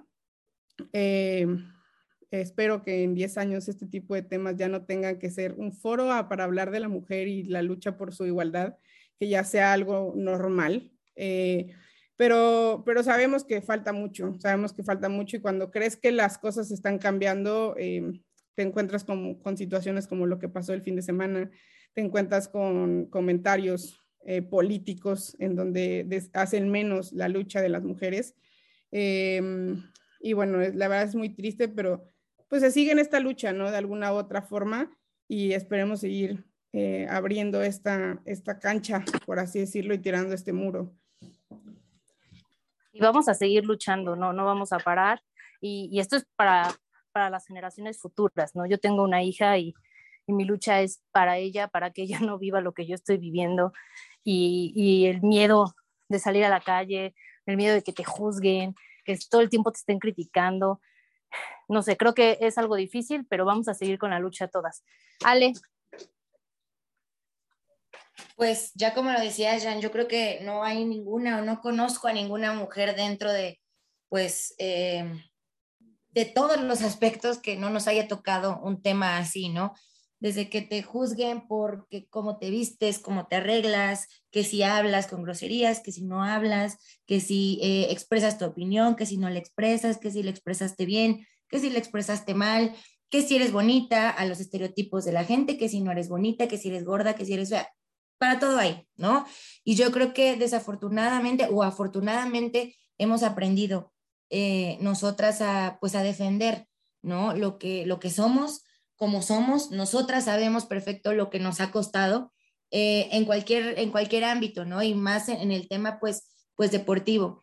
Eh, teniendo esto, ¿no? Estos espacios como, como esta entera en rosa, y algunos otros más, donde se habla pues de, de, algo que no es tan común, ¿no? Un deporte que muchos dicen que es para hombres, cuando la realidad es que tiene bastantes años que dejó de ser solamente de hombres, ¿no? Entre comillas. Entonces yo creo que como, como bien decías, Jani, para no, no redundar tanto en lo que ya comentó Andrea, en lo que estoy prácticamente de acuerdo, es eso, ¿no? Eh, nos está tocando a nosotras un tiempo bien complicado en donde todos los días desaparece más de una mujer, eh, donde no, no toman en cuenta lo que piensan, en donde pues sales de tu casa y no sabes si vas a regresar, vas a trabajar y si te pasa algo es porque ibas vestida de forma provocativa, porque eh, estabas de noche en la calle sola, etc. Entonces yo creo que lo que vale la pena de esto es, como ya lo mencionabas, eh, buscar que esto no se siga repitiendo con el paso de los años y que justamente niñas como ahora, como tu nena, como muchas otras que están pues también metidas hablando de lo deportivo y de, de lo general, pues no sufran lo mismo, ¿no? Porque al final las que se van a quedar son ellas y lo que pues esperamos es que la lucha que por una o por otros medios hagamos eh, todas, les, les funcione a ellas en un futuro. Yo creo que eso es lo importante y que pues tengamos bien, bien consciente, ¿no? Que estar nosotras aquí pues es, es un complemento a, a, la vida, ¿no? A que, a que nosotras existamos, que tengamos nuestros, nuestros modos, nuestros gustos, nuestras opiniones y creo que es válido, ¿no? Y como bien decía Andrea, pues es un tema de, de equidad más que de otra cosa, ¿no? E, el de, de, ser hombre o ser mujer, pues no, no tendría que ver, no tendría que tener ninguna diferencia, sin embargo la hay. Y creo que es importante que pues sigamos alzando la voz, sigamos no demostrando, sino actuando en, en lo que sabemos, en lo que creemos y que a nosotras nos ha costado, ¿no? Llegar en donde estamos, ya sea en el trabajo, en, en esto, en estos espacios de, deportivos, en, temas económicos incluso, ¿no? Eh, que ya no es igual. Entonces, eh, yo creo que de esa manera podemos aportar cada una nuestro granito de arena para que, como bien decían, en, un futuro, pues esto no siga, no siga así y no tenga mayores repercusiones para las niñas del futuro. Y para, para los hombres que ya entendieron nuestra lucha, que, sé que los hombres que están aquí ya la entienden, y que no juzgan a las mujeres y que si les llegan a mandar una foto íntima no la guardan y la enseñan a todo el mundo, que son hombres que respetan y están entendiendo todo este proceso por el que estamos pasando. A ustedes y a los que están escuchando los voy a invitar a que, a que promuevan el feminismo realmente con, con, sus amigos y lo que es, ¿no? No estamos peleando, no queremos nosotros ir a agredir a nadie, es, es una lucha porque queremos ser libres y felices y, y, y gracias de verdad a los que ya entendieron esto y pues nada, ¿no? Su labor ahora como hombres, si es que nos quieren ayudar, es hacer entender a los que aún no lo entienden. Y ya es todo, Jesús. Claro, claro. Y pues sí, de hecho, bueno, en este momento que seguramente se está escuchando el podcast, pues es, es 8 de marzo, Día Internacional de la Mujer, y el, y el miércoles 9 de marzo eh, se está convocando otra vez al paro nacional, un día sin nosotras, donde realmente los hombres resentimos lo que es el no tener a las mujeres en todo sentido, o sea, lo que hacen laboralmente, lo que significan como seres humanos, realmente es donde, donde nos damos cuenta de lo valiosas que son. Entonces, muchísimas gracias, Jan. Eh, gracias por, por el espacio. Perdón. Eh, bueno, se, se, desapareció aquí el, eh, el buen Roberto, pero bueno, está Axel para cerrar. Amigo, ¿alguna conclusión que quieras, que quieras agregar? Pues realmente, pues no hay mucho que agregar. Creo que es claro el sentir de, pues al menos este grupo que se haga justicia y pues nada, realmente que sí se haga justicia y que en verdad se tomen medidas, pero con mano dura, si no, ¿para qué volvemos a ir al estadio realmente? Si no hay seguridad. Sí, sí, es, es lo más importante. El fútbol es la cosa más importante entre las cosas menos importantes. Entonces la seguridad está ante todo y si no existen las garantías, simplemente no se va a poder. Eh, Jan, ¿vas a agregar algo más o la mano se quedó levantada? No, no me di cuenta. No, se quedó así, una disculpa. Ah, ok, bueno. Eh, bueno, pues nada más agradecer al final a, Rodrigo que no se pudo quedar al, final del, episodio. Igual le agradecemos que, haya participado. Igual les agradecemos a todos ustedes que hayan decidido escuchar lo que teníamos que decir con respecto a este hecho. Eh, mencionar que estaremos al tanto de lo que las autoridades, tanto de la Liga MX como del gobierno del estado de Querétaro, como eh, cualquier instancia eh, relacionada a este tema, dé a conocer. Y por supuesto que vamos a pues a condenar o, si es que se llega a dar algo positivo, pues obviamente también a celebrar las decisiones que se tomen, pero lo más importante es que se haga justicia, que esas personas que se dicen personas paguen paguen ante la justicia lo que, lo que hicieron y de nueva cuenta externar a quienes sufrieron de esta tragedia, pues nuestras condolencias y pues si están lesionados, pronta recuperación. Y si aún no se sabe de algún familiar, de alguien que haya ido, pues que próximamente, que lo más pronto posible, eh, pues sepan de, de esa persona.